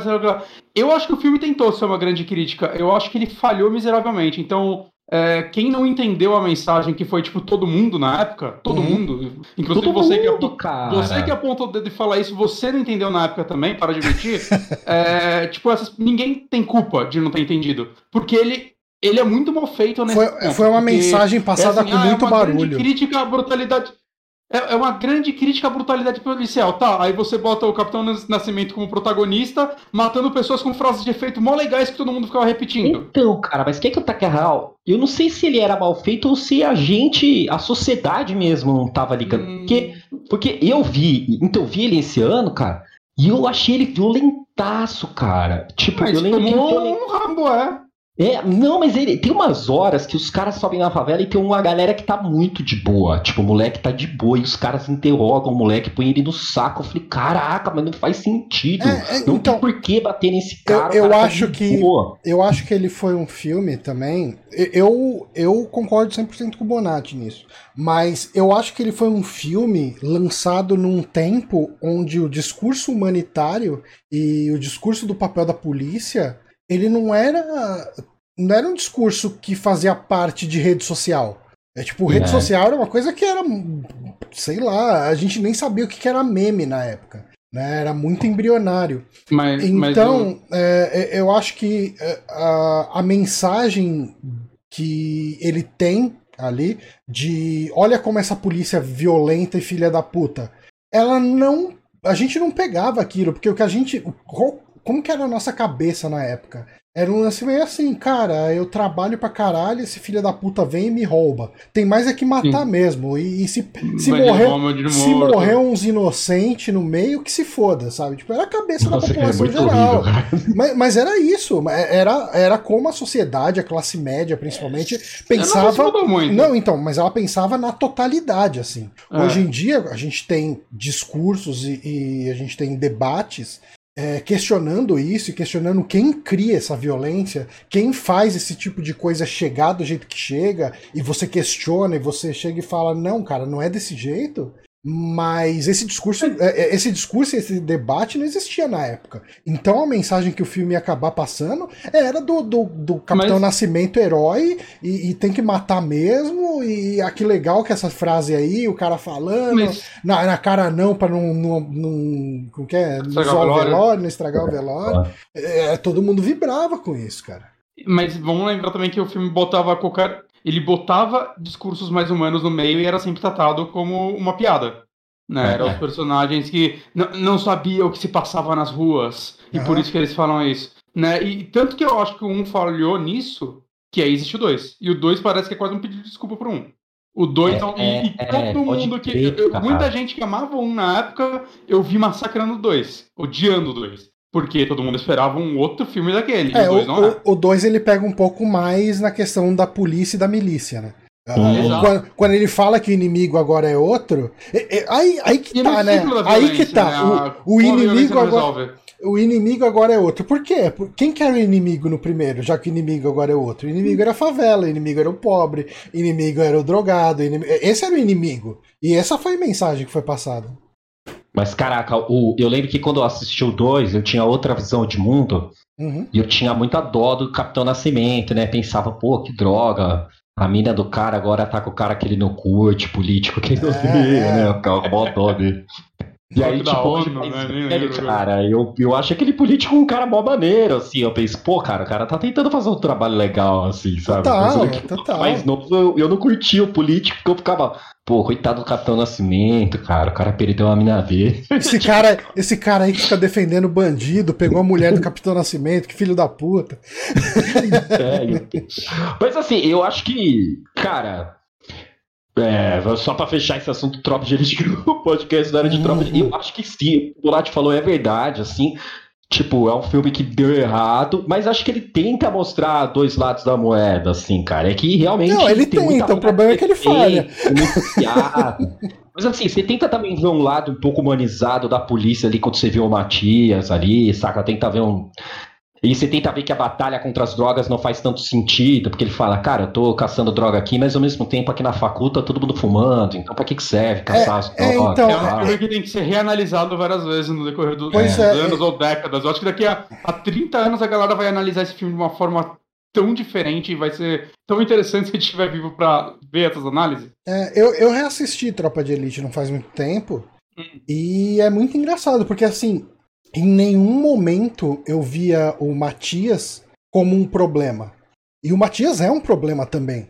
Tipo, na hora que ele, que ele, assim, ele passa por uma situação, né, quando matam o neto, e ele tem a questão da culpa dele e tal, mas ao mesmo tempo ele desconta essa raiva nas pessoas erradas, né, mas são as pessoas que são vilão pra ele, é quem tá defendendo o bandido, esse bando de playboy da faculdade, que não sabe nada de mundo, sabe, tipo, é, tem um, um problema ali, mas o problema nunca é abordado direito no, no filme.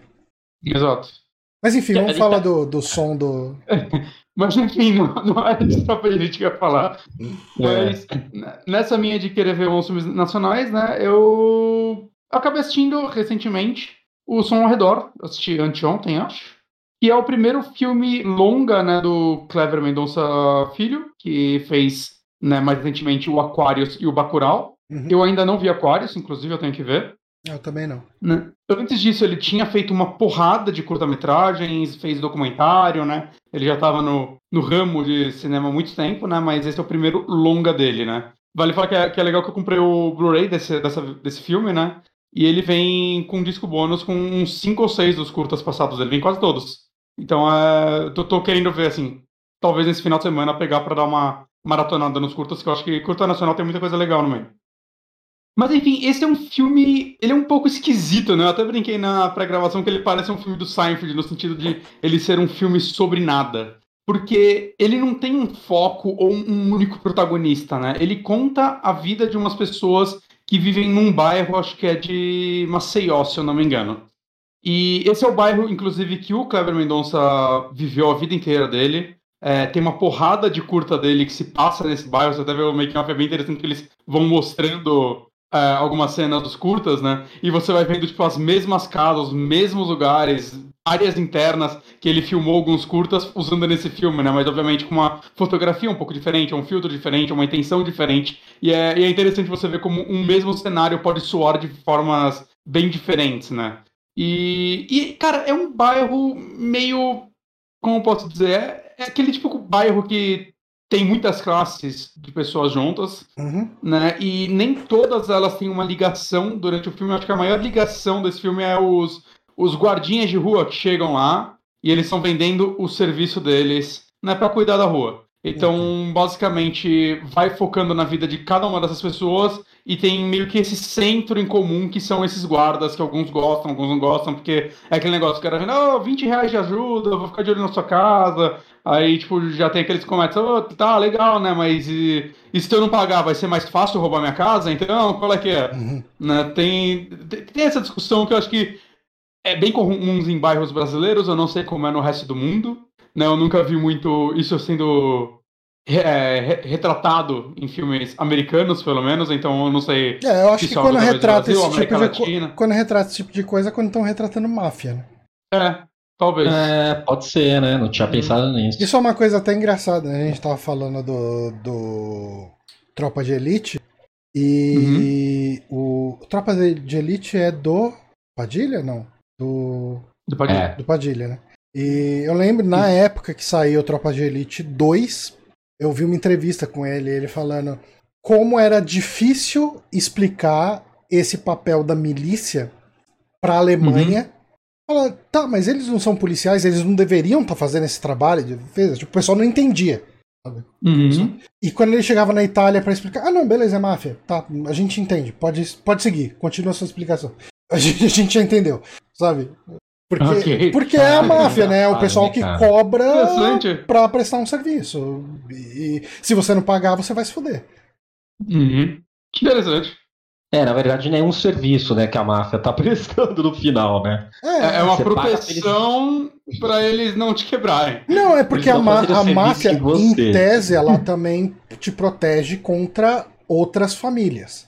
Uhum. Então, assim, E- tipo, se você tá pagando uma família pra proteger o seu negócio, aquela família vai defender o seu negócio também de outras famílias. Uhum. Né? Então você vai.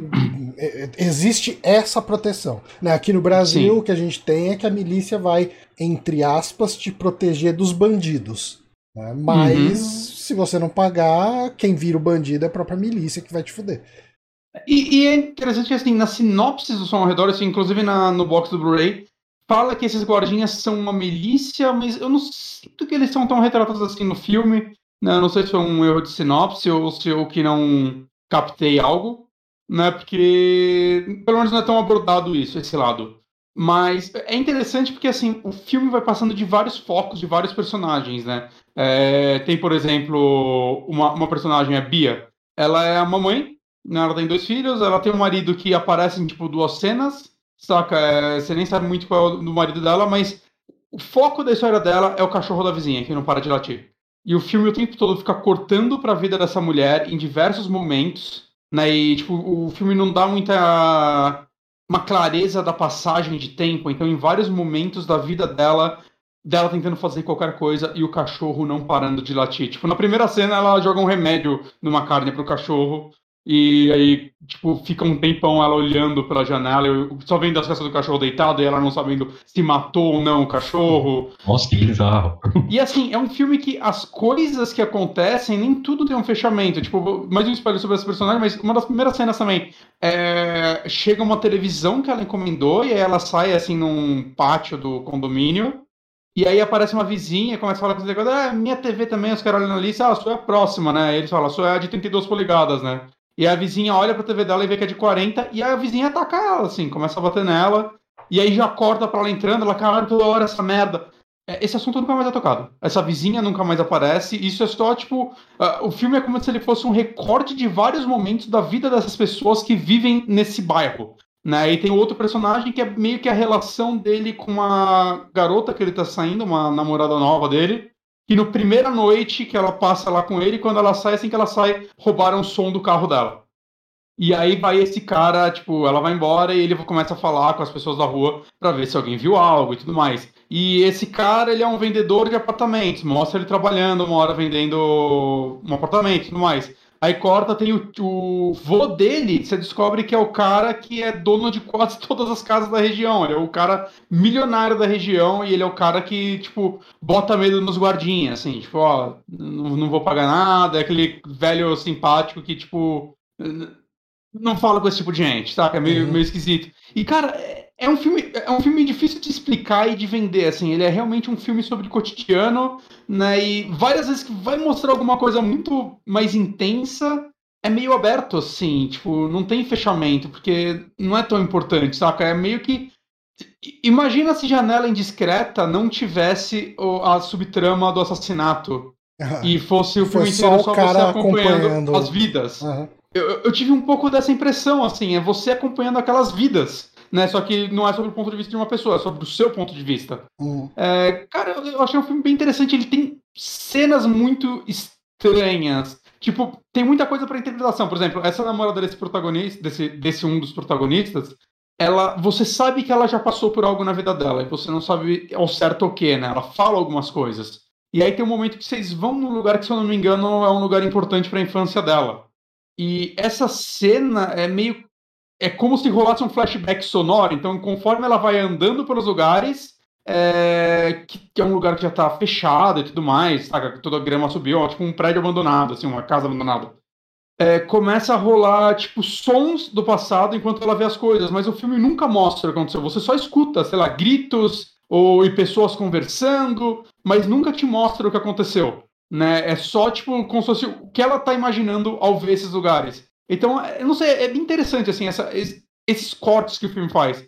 E isso não é também tão relevante. Não é que não é relevante, meio que tudo é relevante, mas nada exatamente está encaminhando para algo. É só você ver o que passou, o que está passando, né? Você entender como a vida. Ele queria muito retratar mais ou menos como é a vida nesse bairro, né? Que ele morou né, que não é um bairro muito diferente de muitos bairros do Brasil, né? Você, qualquer pessoa que vive num bairro um pouquinho menor, tudo mais, tem, tipo, sei lá, vizinho que fica sentado no portão o dia inteiro, o, sei lá, o filho maconheiro do outro, saca? Vai, você começa a observar essas pessoas. E o filme é como se ele te mostrasse um pouco como é a vida de pessoas que vivem em bairros pequenos do Brasil. E, uhum. cara, assim, ele é um filme que tem, tipo, duas horas e dez, e ao mesmo tempo, como eu disse, do jeito que eu falo, parece que ele é um filme que você sente esse tempo, mas eu tava assistindo e do nada subiram os créditos, eu falei, como assim?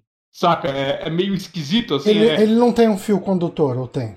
Não, é, cara, eu acho que o fio condutor acaba sendo esses guardinhas. Saca? Porque em muito momento vai mostrando um pouco deles, mas, assim, mas deles observando é, e interagindo com as pessoas. Não existe um conflito deles. E precisa ser resolvido do começo até o fim. Não. Existem conflitos, mas não é um conflito que vai ser resolvido do começo até o fim. Tem micro conflitos, que aí são coisas que eu não quero falar, porque eu acho que. Né, não, tudo bem, ok. É, você tem que assistir o filme pra ver, mas tem a situação. Que, que falam muito. Tem, eu vejo muitas pessoas em crítica de filme usam esse clichê, que o personagem é o bairro, por exemplo. É, é tipo isso. Uhum. É, é um pouco de alguns livros de Stephen King, você pega um Witch da vida, né? Que de certa forma é um livro sobre Derry. Né? E o que é a vida das pessoas nessa cidade quando existe um, entre aspas, palhaço assassino matando elas. Ou você pega a, a Hora do Vampiro, dele também é. O, o que é a vida dessa cidade pequena quando chega um vampiro lá? O foco não é o vampiro, o foco não é um ou dois personagens. O foco é o que está acontecendo com a vida dessas pessoas e como elas reagem a isso, sendo que elas nem sabem que tem um vampiro lá. Né? Nesse caso não tem um grande acontecimento, esse caso é só o que é a vida dessas pessoas que estão vivendo nesse bairro. Agora, um lado negativo do filme para mim é que é um filme que, cara, o trabalho sonoro dele é muito bem pensado e trabalhado. Né? Uma parte o que, do que é bem off, pensado e trabalhado? O lado sonoro dele. Ah, o lado sonoro. Que o jogo, o jogo, o filme chama o som ao redor. Uma parte fundamental do making off dele é mostrando os caras editando o som. E parece Você viu o making ficou... off dele onde? YouTube? Não, eu, eu vi no próprio Blu-ray. Ah, tá. Você tem Blu-ray dele. É. E o que acontece é, tipo, Cara, realmente você vê que é muito pensado, é muito interessante, saca? Essas cenas do cachorro latindo, e você, puta, você começa a ficar com raiva daquele cachorro também, e coisas do tipo. Aparentemente eles esqueceram de mixar as vozes. Eu tava hum. quase ligando a legenda uma hora, hum. porque ele é um filme que, assim, as pessoas falam de uma forma muito natural, mesmo porque parece que nem todo mundo lá é ator super profissional. Tem alguns atores é, famosos, tem o Irandir Santos, né, que ele faz aquele uh, o Animal Cordial, ele é o Jair. Sim. Né, tem a, incrível, né? Ele é muito, ele é muito, muito ele, é, ele, é um do, dos guardinhas. Ele é muito bom. Né, tem a Maeve Jenkins, que é. Eu não sei se é, é Jenkins. Eu não sei como se fala, posso estar falando errado o nome dela, mas ela é a mulher do que odeia os cachorros, o cachorro, né? Ela fez Aquarius também, ela manda muito bem, mas tem muito ator, assim, que você vê que. Porque eles têm papéis menores e é, parece que sei lá, são talvez atores de teatro começando e tudo mais, né? Tipo, nem todo mundo tem uma atuação top. Ninguém, ninguém nesse filme me incomoda. Mas tem muita atuação mais normal. Mas eu acho que por esse filme todas funcionam porque o foco dele é, tipo, as pessoas falam de uma forma muito normal. Então elas normalmente estão falando baixo mesmo. Elas conversam como um diálogo entre duas pessoas que moram juntas, por exemplo. Uhum. Né? Não é como. Num filme é muito normal, tipo, as pessoas pronunciam palavras de uma forma um pouco diferente da vida real no filme. Isso é comum né? Porque, porque tem que ficar tudo claro. E nesse filme as pessoas falam de uma forma tão natural que às vezes elas falam meio baixo e eu sinto que os efeitos sonoros às vezes estão mais em destaque as vozes deles e eu não sei se isso era algo intencional do filme ou não. Teve algum outro filme brasileiro que eu assisti esse ano ou ano passado que eu senti um pouco isso, que eu liguei a legenda, que eu, mano, eu não tô entendendo o que essas pessoas estão falando. Uhum. Né? Esse eu não cheguei a ligar a legenda, mas eu tive que desligar o ventilador. Eu falei, o ventilador tá cobrindo a voz dessa galera. E isso me incomoda um pouco, assim, eu não sei se, novamente, pelo fato do som ao redor ser um filme que ele quer focar no som dos exteriores, que seja, me incomodou porque eu ainda quero entender o que as pessoas estão conversando. E em É, às alguns vezes- momentos eu tinha que fazer assim com a orelha. E aí eu deixo a TV alta pra caralho. E não adiantou tanto. não quis passar uma vibe do tipo, pô, se você tá ali fuxicando na vida dos outros, tem coisas que você não vai entender, você vai ficar curioso, assim, do tipo, cara, o que, que ele falou? Não ouvi. Que é meio tipo, se você tivesse no voyeur ali, você também não entendeu o que tá todo mundo falando, sabe? Pode ser, então, pode ser. Eu queria muito. É. É, porque é bizarro que eu não vejo isso sendo citado, saca? P- Pelas pessoas envolvidas, pela crítica. Né? Eu só vi algumas críticas de pessoas normais, né? Tipo, no Filmou e tal. Algumas pessoas falando, tipo, um maluco postou lá. Cara, pra um filme que chamou som ao redor, eles esqueceram de mixar o som, hein? É, saca? Eu só vejo algumas pessoas comentando pontuais, mas eu nunca vi nada, tipo, claro da produção ou de uma análise crítica falando, não, isso é bom porque filme queria passar. Não, eu não vi nada disso, então, assim, pra mim só foi incômodo. Eu, eu gostaria que eles tivessem aumentado um pouquinho mais o volume das vozes das pessoas. Talvez se eu tivesse um home theater fodão, que separa as vozes certinho, talvez fosse melhor. Eu não tenho. Eu dependo do som do TV. Então, pra mim foi incômodo, mas é, é meio que o único defeito grande pra mim do filme. Eu consigo ver gente se frustrando com o final, porque o final acontece algo muito grande. E. E que você nunca sabe de onde que vai dar. Assim, eu já deixo isso claro. Eu achei. Eu gostei. Hum. Eu, achei, eu achei bem legal. Eu achei bem legal, porque o final é a parte que a parte sonora, o nome e o som ao redor, pra mim, grita assim: ah, tá. Isso, isso, isso foi muito inteligente na, na minha percepção. Legal. Né? Mas, cara, assim, eu achei um filmaço. Você sabe se esse verdade. filme tá no Globoplay, não? Ele tá no Netflix, eu acho. Quer ver? Se tacar Tá no no Google aí, o som ao redor já aparece que você pode assistir no Ah. Netflix. Tá na Netflix. Não, ah, que legal. Bom saber. Ah, total recomendo, então. É. Né, agora falta. Eu tenho que ver Aquarius e rever o Bacurau, porque o Bacurau eu vi na Globo. É, você falou que é uma E- experiência muito ruim. Não, o Aquarius tá na Netflix também, vamos, vamos saber. É, não, a, a versão da Globo eles cortaram várias cenas violentas, tanto que eu tipo, via tanta gente falando um pouquinho da violência desse filme, eu, caralho, mano, tem assim. Aí a Ana, que viu comigo, ela já tinha assistido, ela falou: não, não, cortaram pra caralho. É, Violência o e Bacurau nudez. tem muita nudez, isso que eu ia falar, muita nudez e muita violência, assim. Até Por- quando eu vi, eu não tinha lido nada sobre, então só fui ficando impressionado. Caraca, violência aí, caramba. E eles dublaram, né, os personagens gringos, o que é esperado. Mas o problema é que tem, tipo, aquela cena maravilhosa entre o Dokir e a Sônia Braga? Sônia Braga, Sônia Braga, que eu não entendi essa cena, eu só entendi depois que eu fui ver um- uma crítica sobre o filme, porque no filme eles são os dois falando português, tá um papo de louco do caralho, e eu, ah, será se ela estaria falando inglês ou ele estaria. Ah, não, não, é porque a ideia é que os dois estão cada um conversando no seu idioma, um não tá entendendo o outro, mas de certa forma tá rolando uma interação lá humana muito interessante. Né? E eu, eu perdi essa cena, assim, eu, eu, eu assistindo não tava, só, só não tava entendendo o que tava acontecendo. Saca? É, então, assim, eu preciso rever o Bacurau agora. Né? Direito, sem esses cortes e sem essa loucura desse diálogo. É, eu quero muito ver a sua opinião sobre esse filme. Uhum. É, eu- ele, é um, ele é um filme que eu gostei muito quando assisti. Não, assim, com esses pesares, eu gostei bastante de Bacurau. Eu queria muito um filme. Qual é o nome do. Eu não lembro o nome do personagem lá. O, o, o maluco Lunga? que eles, entre aspas, chamam pra salvar a vila. Que é meio cabeludo, que ele tem um cabelo mullets, né? Lanto, não é um negócio assim? Esse personagem tinha de tudo pra ser um ícone de filmes brasileiros. Assim, eu veria um, É, é um É filme sobre o, ele. o Lunga, né? Isso. Nunca, putz, que ele tem um mullets, né? Esse personagem podia ser um ícone de, da- do cinema nacional, assim, tipo, saca? Aquele.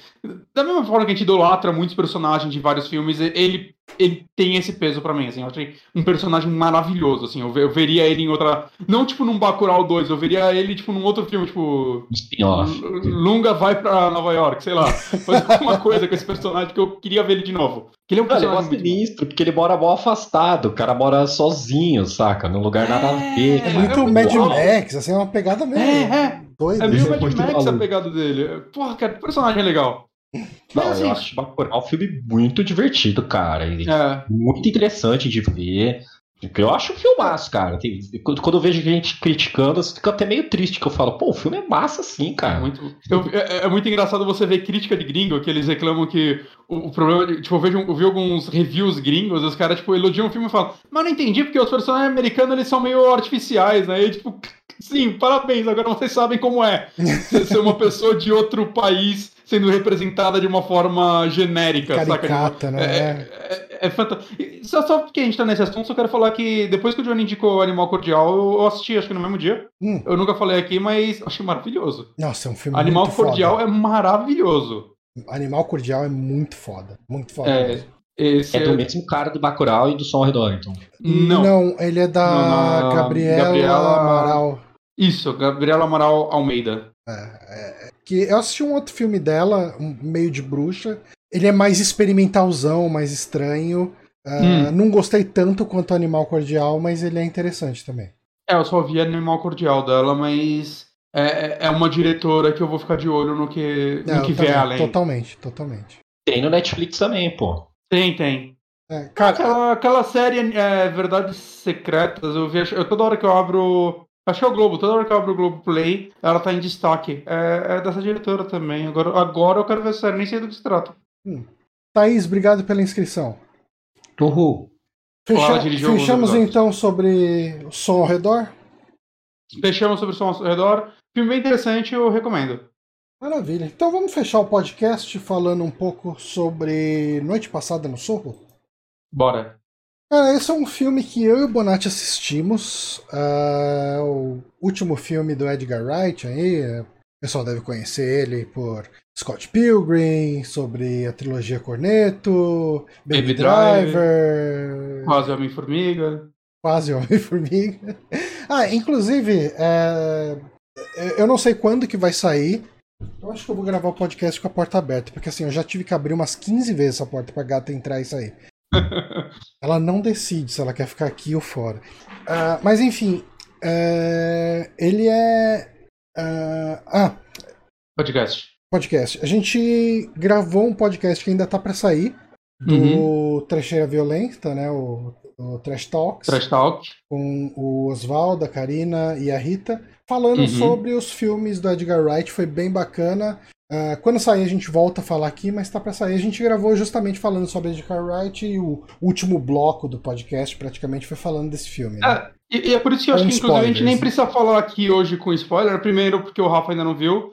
E porque a gente já gravou esse podcast com spoiler, então acho que aqui a gente pode dar uma opinião geral. E quando vocês quiserem ouvir mais aprofundado, mais. Com spoilers, a gente falando sobre o final mesmo e tudo mais, Uhum, é, vocês escutem lá o podcast do Trash Talks, que vocês vão ter essa informação lá. uhum. E vocês viram Muito legal. onde o, o filme agora? Na ilegalidade. Ah, a gente foi no cinema, claro. É, isso que eu ia fiquei, fiquei curioso. Exatamente. no Cinema em casa. eu, eu vou te falar assim: se tem um filme que me faria ir no cinema esse ano, teria sido esse. É, o trailer dele é foda, cara. Então, É. acho que deixa eu até que mesmo falar, porque, pô, o trailer dele eu fiquei muito curioso, cara. E o Edgar Uhum. Wright ele manda muito bem na parte visual de todos os filmes dele. Sim, sim, todos. então é um filme que, que assim eu gostaria de ter visto ele no cinema, infelizmente não vi. Uhum. Ah, mas enfim a gente tá nesse momento ainda de, de coisas acontecendo. É, do que se trata então Noite Passada no Sorro? Ele, ah, você, te- putz, eu precisava ter o nome das personagens anotado aqui, facilitaria a minha vida. Peraí, você lembra você tem da- a Heloise é a, e a Sandy. Vamos, vamos focar nessas duas. Ok. A gente tem uma menina que ela é de uma cidadezinha de interior ali do, da Inglaterra. E ela passa numa escola de moda, né? Uhum. E ela vai para essa escola sozinha ali para estudar. E ela já tem um background de, enxergar espíritos, vamos colocar assim. Ela enxerga a mãe dela. Você... Isso é estabelecido já no começo do filme. É, primeira cena, basicamente. É. E. E assim, daí a- a- ela vive com a avó, né? E a avó dela fala: Ó, toma cuidado, Londres é uma cidade muito mais movimentada que aqui onde a gente vive. Co- e assim, dá a entender também que a mãe dela morreu numa situação por causa da loucura de Londres, sabe? Tipo, então a avó dele- dela já fica mais ressabiada, mas ela tá perseguindo esse sonho de entrar nessa carreira de moda, né? Ela desenha as próprias roupas mesmo lá no interior e tal. E ela vai lá, ela, ela chega lá morando numa república, né? E ela não se enturma ali. eh, Tem a, a, a Jocasta, né? Que é uma a menina descolada, que é uma bully total, que fica enchendo o saco dela. Ah, ela não se adapta né, ali a morar nessa situação de república e ela acaba indo atrás de um, um apartamentozinho, né, uma casa, um quarto, melhor dizendo, uhum. para ela uh, ela dormir. E quando ela dorme nesse quarto, né, ela acaba tendo visões com essa menina que é a Sandy, que é uma menina que está indo atrás de uma carreira artística nos clubes ali de Londres. É, é, é como se fosse um, um, um espelho, uma tela para ela olhar uma coisa que aconteceu nos anos 60. Ela é fascinada hum. pelos anos 60, né? Já pela música, pelo estilo a clássica visual. Londres, né? É, a Londres clássica, os clubes, tudo, tudo isso fascina ela e ela começa a ter essas visões de como era a vida dessa menina, da Sandy, né? E, e, toda vez que ela chega no quarto, ela vai dormir, ela deita.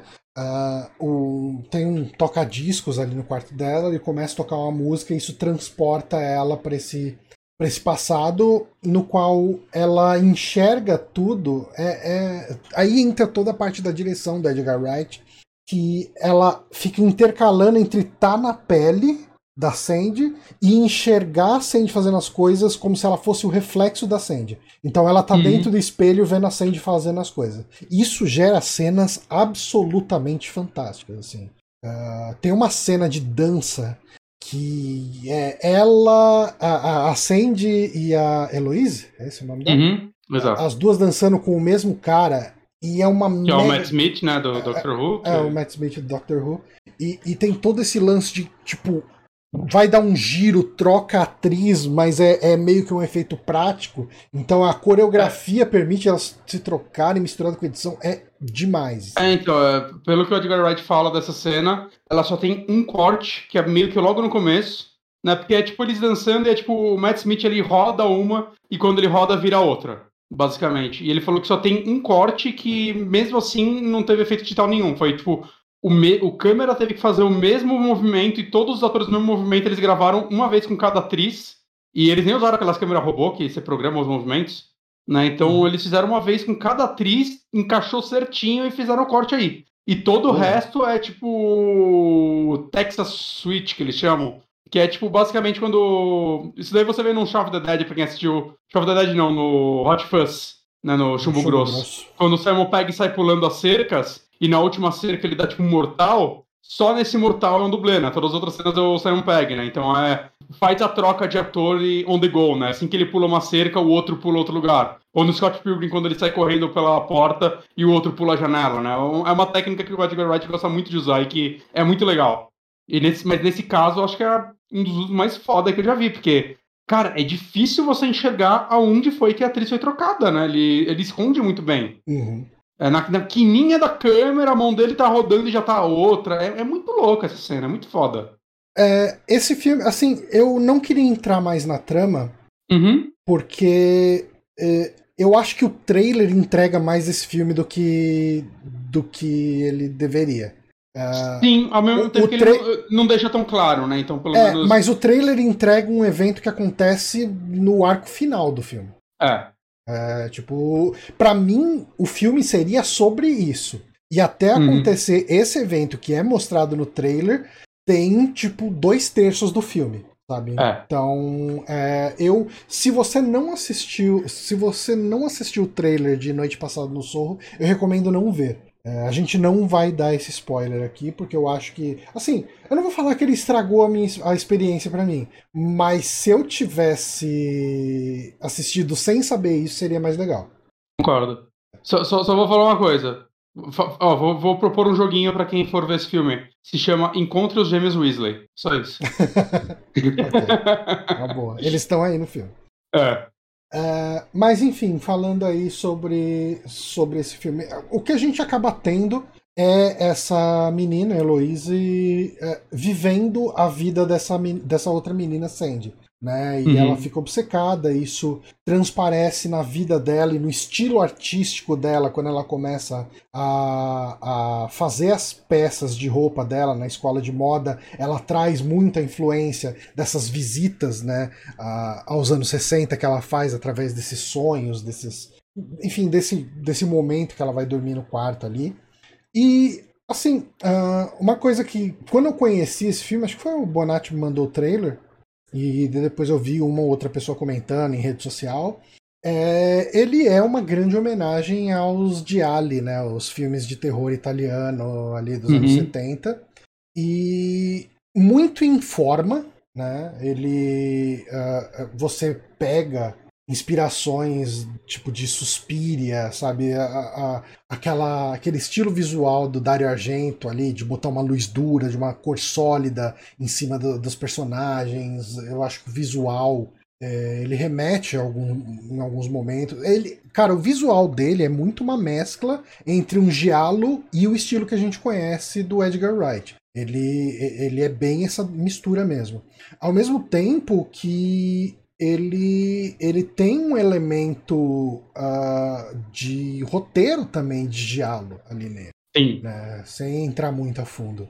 Então ele é uma homenagem a esses filmes de diálogo e eu acho que funciona bem, porque eu acho muito difícil indicar filme. Por mais que a gente goste de falar aqui ocasionalmente de, de diálogo no, no saque, eu acho que é muito difícil alguém chegar, pegar um diálogo e curtir. Eu acho que você tem que estar tá muito na vibe para assistir, você tem que botar ali, ah, fala tal, tá, tô vendo um filme dos anos 70, italiano, não é cinema de Hollywood, a, a, pegada é diferente, a linguagem é diferente, o ritmo é diferente, é tanta coisa diferente que a pessoa vai assistir, vai achar uma bosta, vai falar, não, é muito datado, ou vai falar, cara, que, que final nada a ver, nossa... Ou vai gostar. Ou vai gostar. Tem gente que gosta, Johnny. Sim, não, tem, tem, mas é muito compreensível. Não, eu, eu amo também. Mas é muito compreensível você Sim. entender alguém que não goste.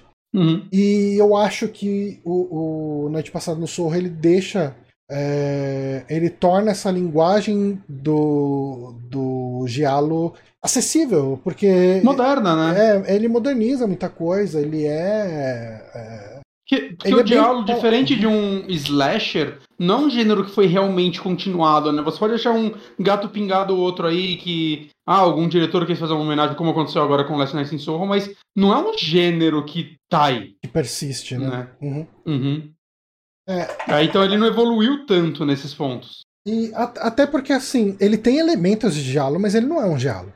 Né? Eu, eu acho que ele é quase. Eu acho que ele eu acho que ele. É porque eu acho que o Diallo tem toda a questão de um assassino misterioso que tá matando muita gente.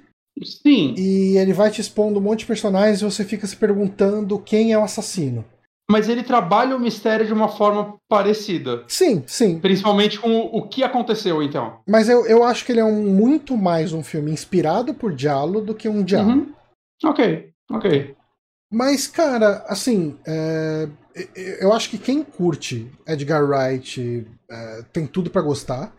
E quem não curte, mas curte um terror muito bem feito, acho que também, né? É. Porque ele, ele tem um. Tipo, ele é um filme. Ele é o filme do Edgar Wright menos Edgar Wright de toda a carreira dele. Sim, ele não tem nada de humor no filme.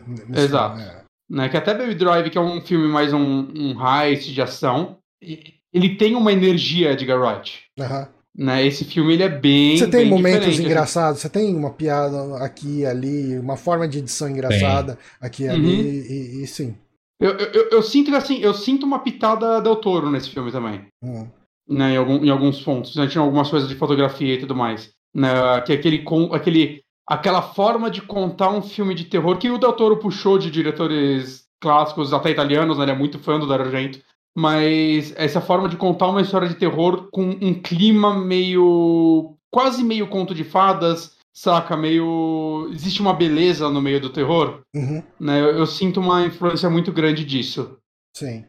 Cara, ó, ó, é, eu acho que, assim, eu não tenho muito mais o que falar do filme sem entrar em spoiler, e em spoiler uhum. a gente entrou lá no podcast do Trecheira. Uh, uso da trilha sonora maravilhoso. Não, não cara, o, o, isso, é, é, isso é característica muito clássica do, do Edgar Wright, né? Sim. É, ele usa muito, ele sempre soube usar muito bem, o, não só a trilha sonora, como o som a favor, né? É, ele sabe fazer umas composições incríveis, assim, composição de cena e, e, som, não composição, compor música. Né? Uh, uhum. eu, eu, acho que ele manda muito bem. Cara, visualmente esse filme é um deslumbre, assim, tipo, tem uma cena. Cara, essa, todo esse efeito de a Sandy tá no bar e por trás você vê no reflexo a Heloise. Tipo, é, é Uhum. incrível a forma que isso acontece. É, é, é muito bonito. E outra coisa que várias vezes é feito prático, né?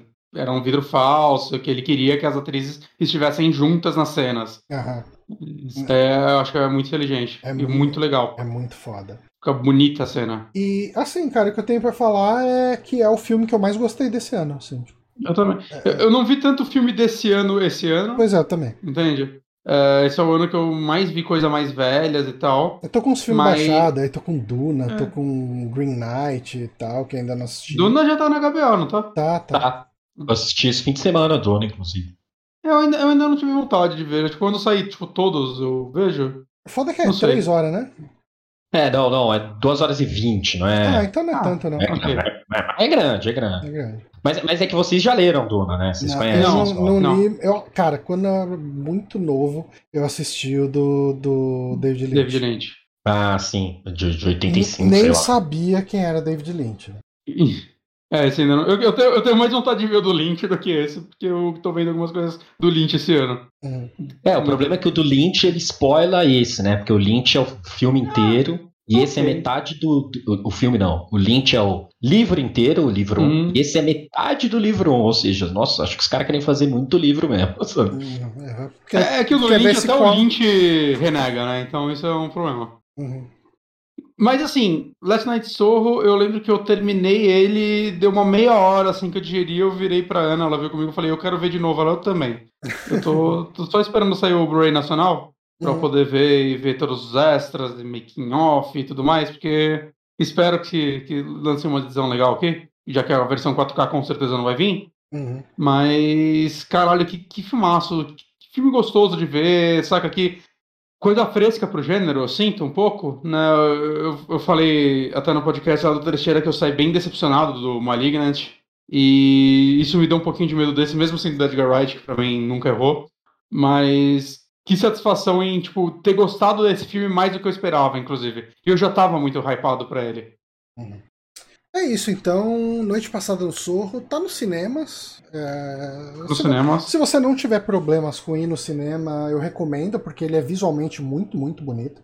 Sim. Ah, mas se você não tiver se sentindo seguro pra ir no cinema, tem como dar seus pulos pra, pra achar ele. Vamos esperar também que eventualmente entre em algum streaming também, né? É, lá fora ele já tá em serviço de streaming, né? Já. É, então. Ah, então daqui a pouco entra aí. Ele tá Ah. onde no HBO? Eu, não, eu acho que ele tá em streaming de aluguel, assim, Ah, tipo, tá, tá. YouTube. Ah, ah, ah, putz. É, aí eu Mas- nem. ó. É, mas aí eventualmente sai É. na- na- na- nas coisas. O filme do Edgar Wright sempre sai na, nos rolês. O Drive tá agora na Netflix e tal, então. Só É. esperar. Assim, Ou não, e baixa. Vida, eu baixei. pois é. Altamente recomendado. Uhum. E.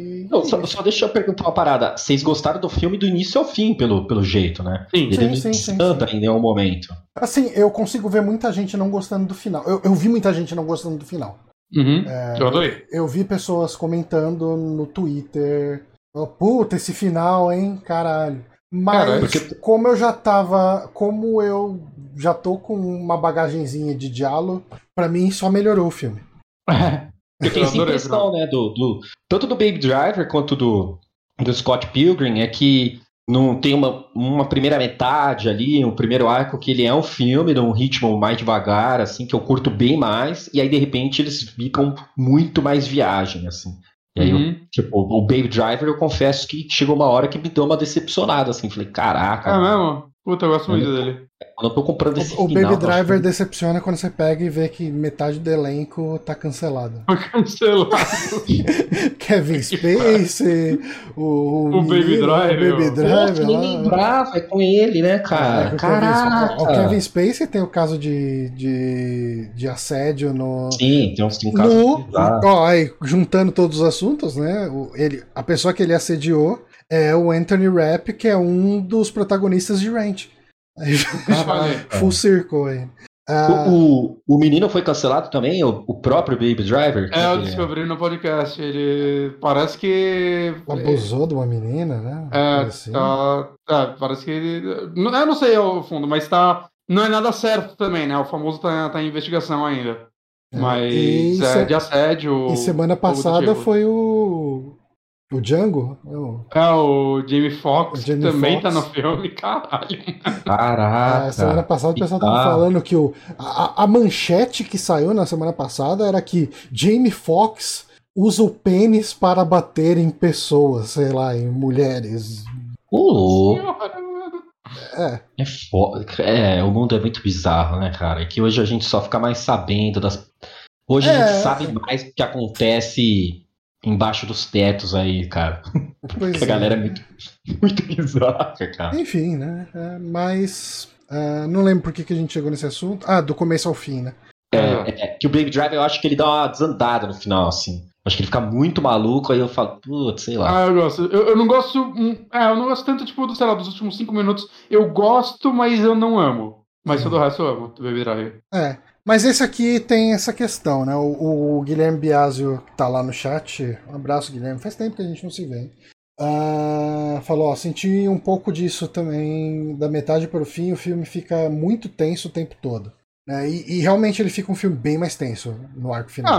Ah, é, porque é a parte terror que é dele, É, sim. né? Mas eu é, não me incomodou, eu gostei dele do começo ao Uhum. fim mesmo, realmente. Uhum. Mas é isso então, gente. Ah, com isso a gente encerra o podcast de hoje. Eu queria agradecer muito a presença do Rafa aqui com a gente. Foi um prazer, cara, te receber aqui. É bem legal bater esse papo contigo. Puxa, eu que agradeço, assim, caramba, eu gosto bastante de ficar conversando e pra mim foi um prazer poder conversar com vocês, caramba, foi muito legal mesmo. Chama- chamaremos mais vezes. A Thaís tá falando aí, tá querendo saber quando tomarei uma cerveja com Johnny e Rafa, excluir o Gui por porque ele vai vir me buscar. Aí, É isso aí. em, em- Pô, temos que fechar. em breve, aí. Vamos achar um barzinho que seja aberto, né? E aí, quem sabe? Acho justíssimo, É. acho justíssimo. É, eu confesso que eu já tô indo pra lugar que é aberto o suficiente. É, eu também tô dando uma Em grupos pequenos. flexionada, assim, apesar de você sempre se sentir meio escroto, né? Parece É, que é. eu tô sempre fazendo algo errado, Tem- cara. é, ainda tem um pouco isso. Então, mas, É foda, pois é. É foda. Ah, mas enfim, gente, é, a gente fica por aqui. Queria mandar um abraço para todo mundo que, que acompanhou a gente aqui ao vivo: Thaís, o Anderson da Rosa, o Guilherme, ah, o, o- enfim, o, o Stravinsky. Cara, galera que colou aqui na live, muito obrigado. A gente fica pra- por aqui. Semana que vem a gente não sabe como que vai ser ainda. É. Porque no dia do podcast é o dia da The Game Awards. né, Na Uhum. quinta. E aí. ah, assim, se a gente não soubesse que o negócio termina tipo uma da manhã, a gente podia até fazer uma live comentando e depois lançava isso como podcast. Mas eu não acho que a gente vai ficar até uma da manhã transmitindo. É, Não, eu, eu- eu não acho que eu vou ver ao vivo. é, Eu não tô então. mais com pique, eu acho que eu vou ver no outro dia. Ele não tem muito ritmo, né? Não é tão legal assim de assistir. É, não sei. Assim, existe uma chance eu- de não ter podcast semana que vem. Eu, eu, eu- gosto, mas eu, eu, eu tô- realmente eu tô, eu tô meio bodeado de, de evento.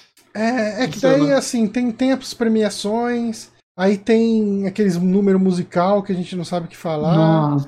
Aí tem os trailers Ah, não, que quando você tá fazendo. Dia, gente, desculpa, É, quando vou- você tá vou- fazendo.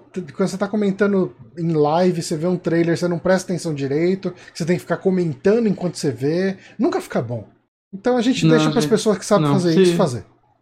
Exato, exato. Mas aí vamos ver. Talvez na semana que vem a gente folgue. E na semana seguinte a gente vai ter um podcast que eu acho que vai ser o último do ano nosso. Que Uhum. vai ser um- mais um dos nossos podcasts sobre filme de terror. E a gente vai falar sobre Gremlins 1 e 2 para comemorar o Natal aí.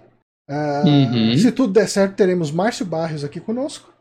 Exato. E isso no dia 16. Então anotem aí na- nas suas agendas. E esse vai ser o nosso último podcast. Na semana que vem a gente ainda vai decidir se vai fazer um podcast ou não. Se for fazer, acho que vai ter que ser na quarta.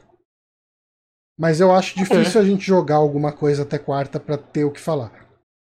Sim, como não tá mais saindo mais nada, eu não tô mais pedindo chave nem nada, eu tô, tipo, esses tempos. Assim, eu não jogo nada há uma semana, né? Eu só tô vendo filme.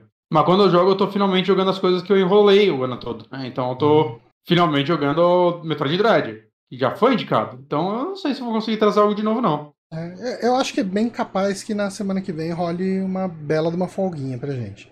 É, ao menos que a gente achou algum assunto legal, a gente fala, mas Uhum. Tô, estou, estou pessimista quanto ao meu tempo, porque eu tô. Como a gente vai ter folga também no final do ano na empresa, a gente tá tendo que adiantar muita coisa. Assim, eu tô. É, o meu trabalho também trabalhando- tá bem pesado essas últimas semanas, porque o pessoal quer fechar um monte de coisa até o fim do ano. Exato. Quem Nossa. colou, quem colou. Ho- Hoje foi um dia que eu consegui sair no horário, assim, foi tipo, caralho, que delícia. Não, mas tá, tá, tá cada dia mais raro isso. Ah, eu mesmo fazendo horário, eu não teve nenhum dia que precisei ficar além, mas é oito horas de paulada, assim, sabe? Tipo, Uhum. é oito horas sem descanso, sem aquele intervalo entre trampos, então tá. Você chega no final do dia, você não tem nem vontade de ligar o videogame, você quer botar alguma É. coisa na TV e ficar, tipo, nem prestando atenção direito você tá. Você tá olhando pra TV e pensando na vida. É, eu tô, por isso que eu tô assistindo mais coisa mesmo, porque.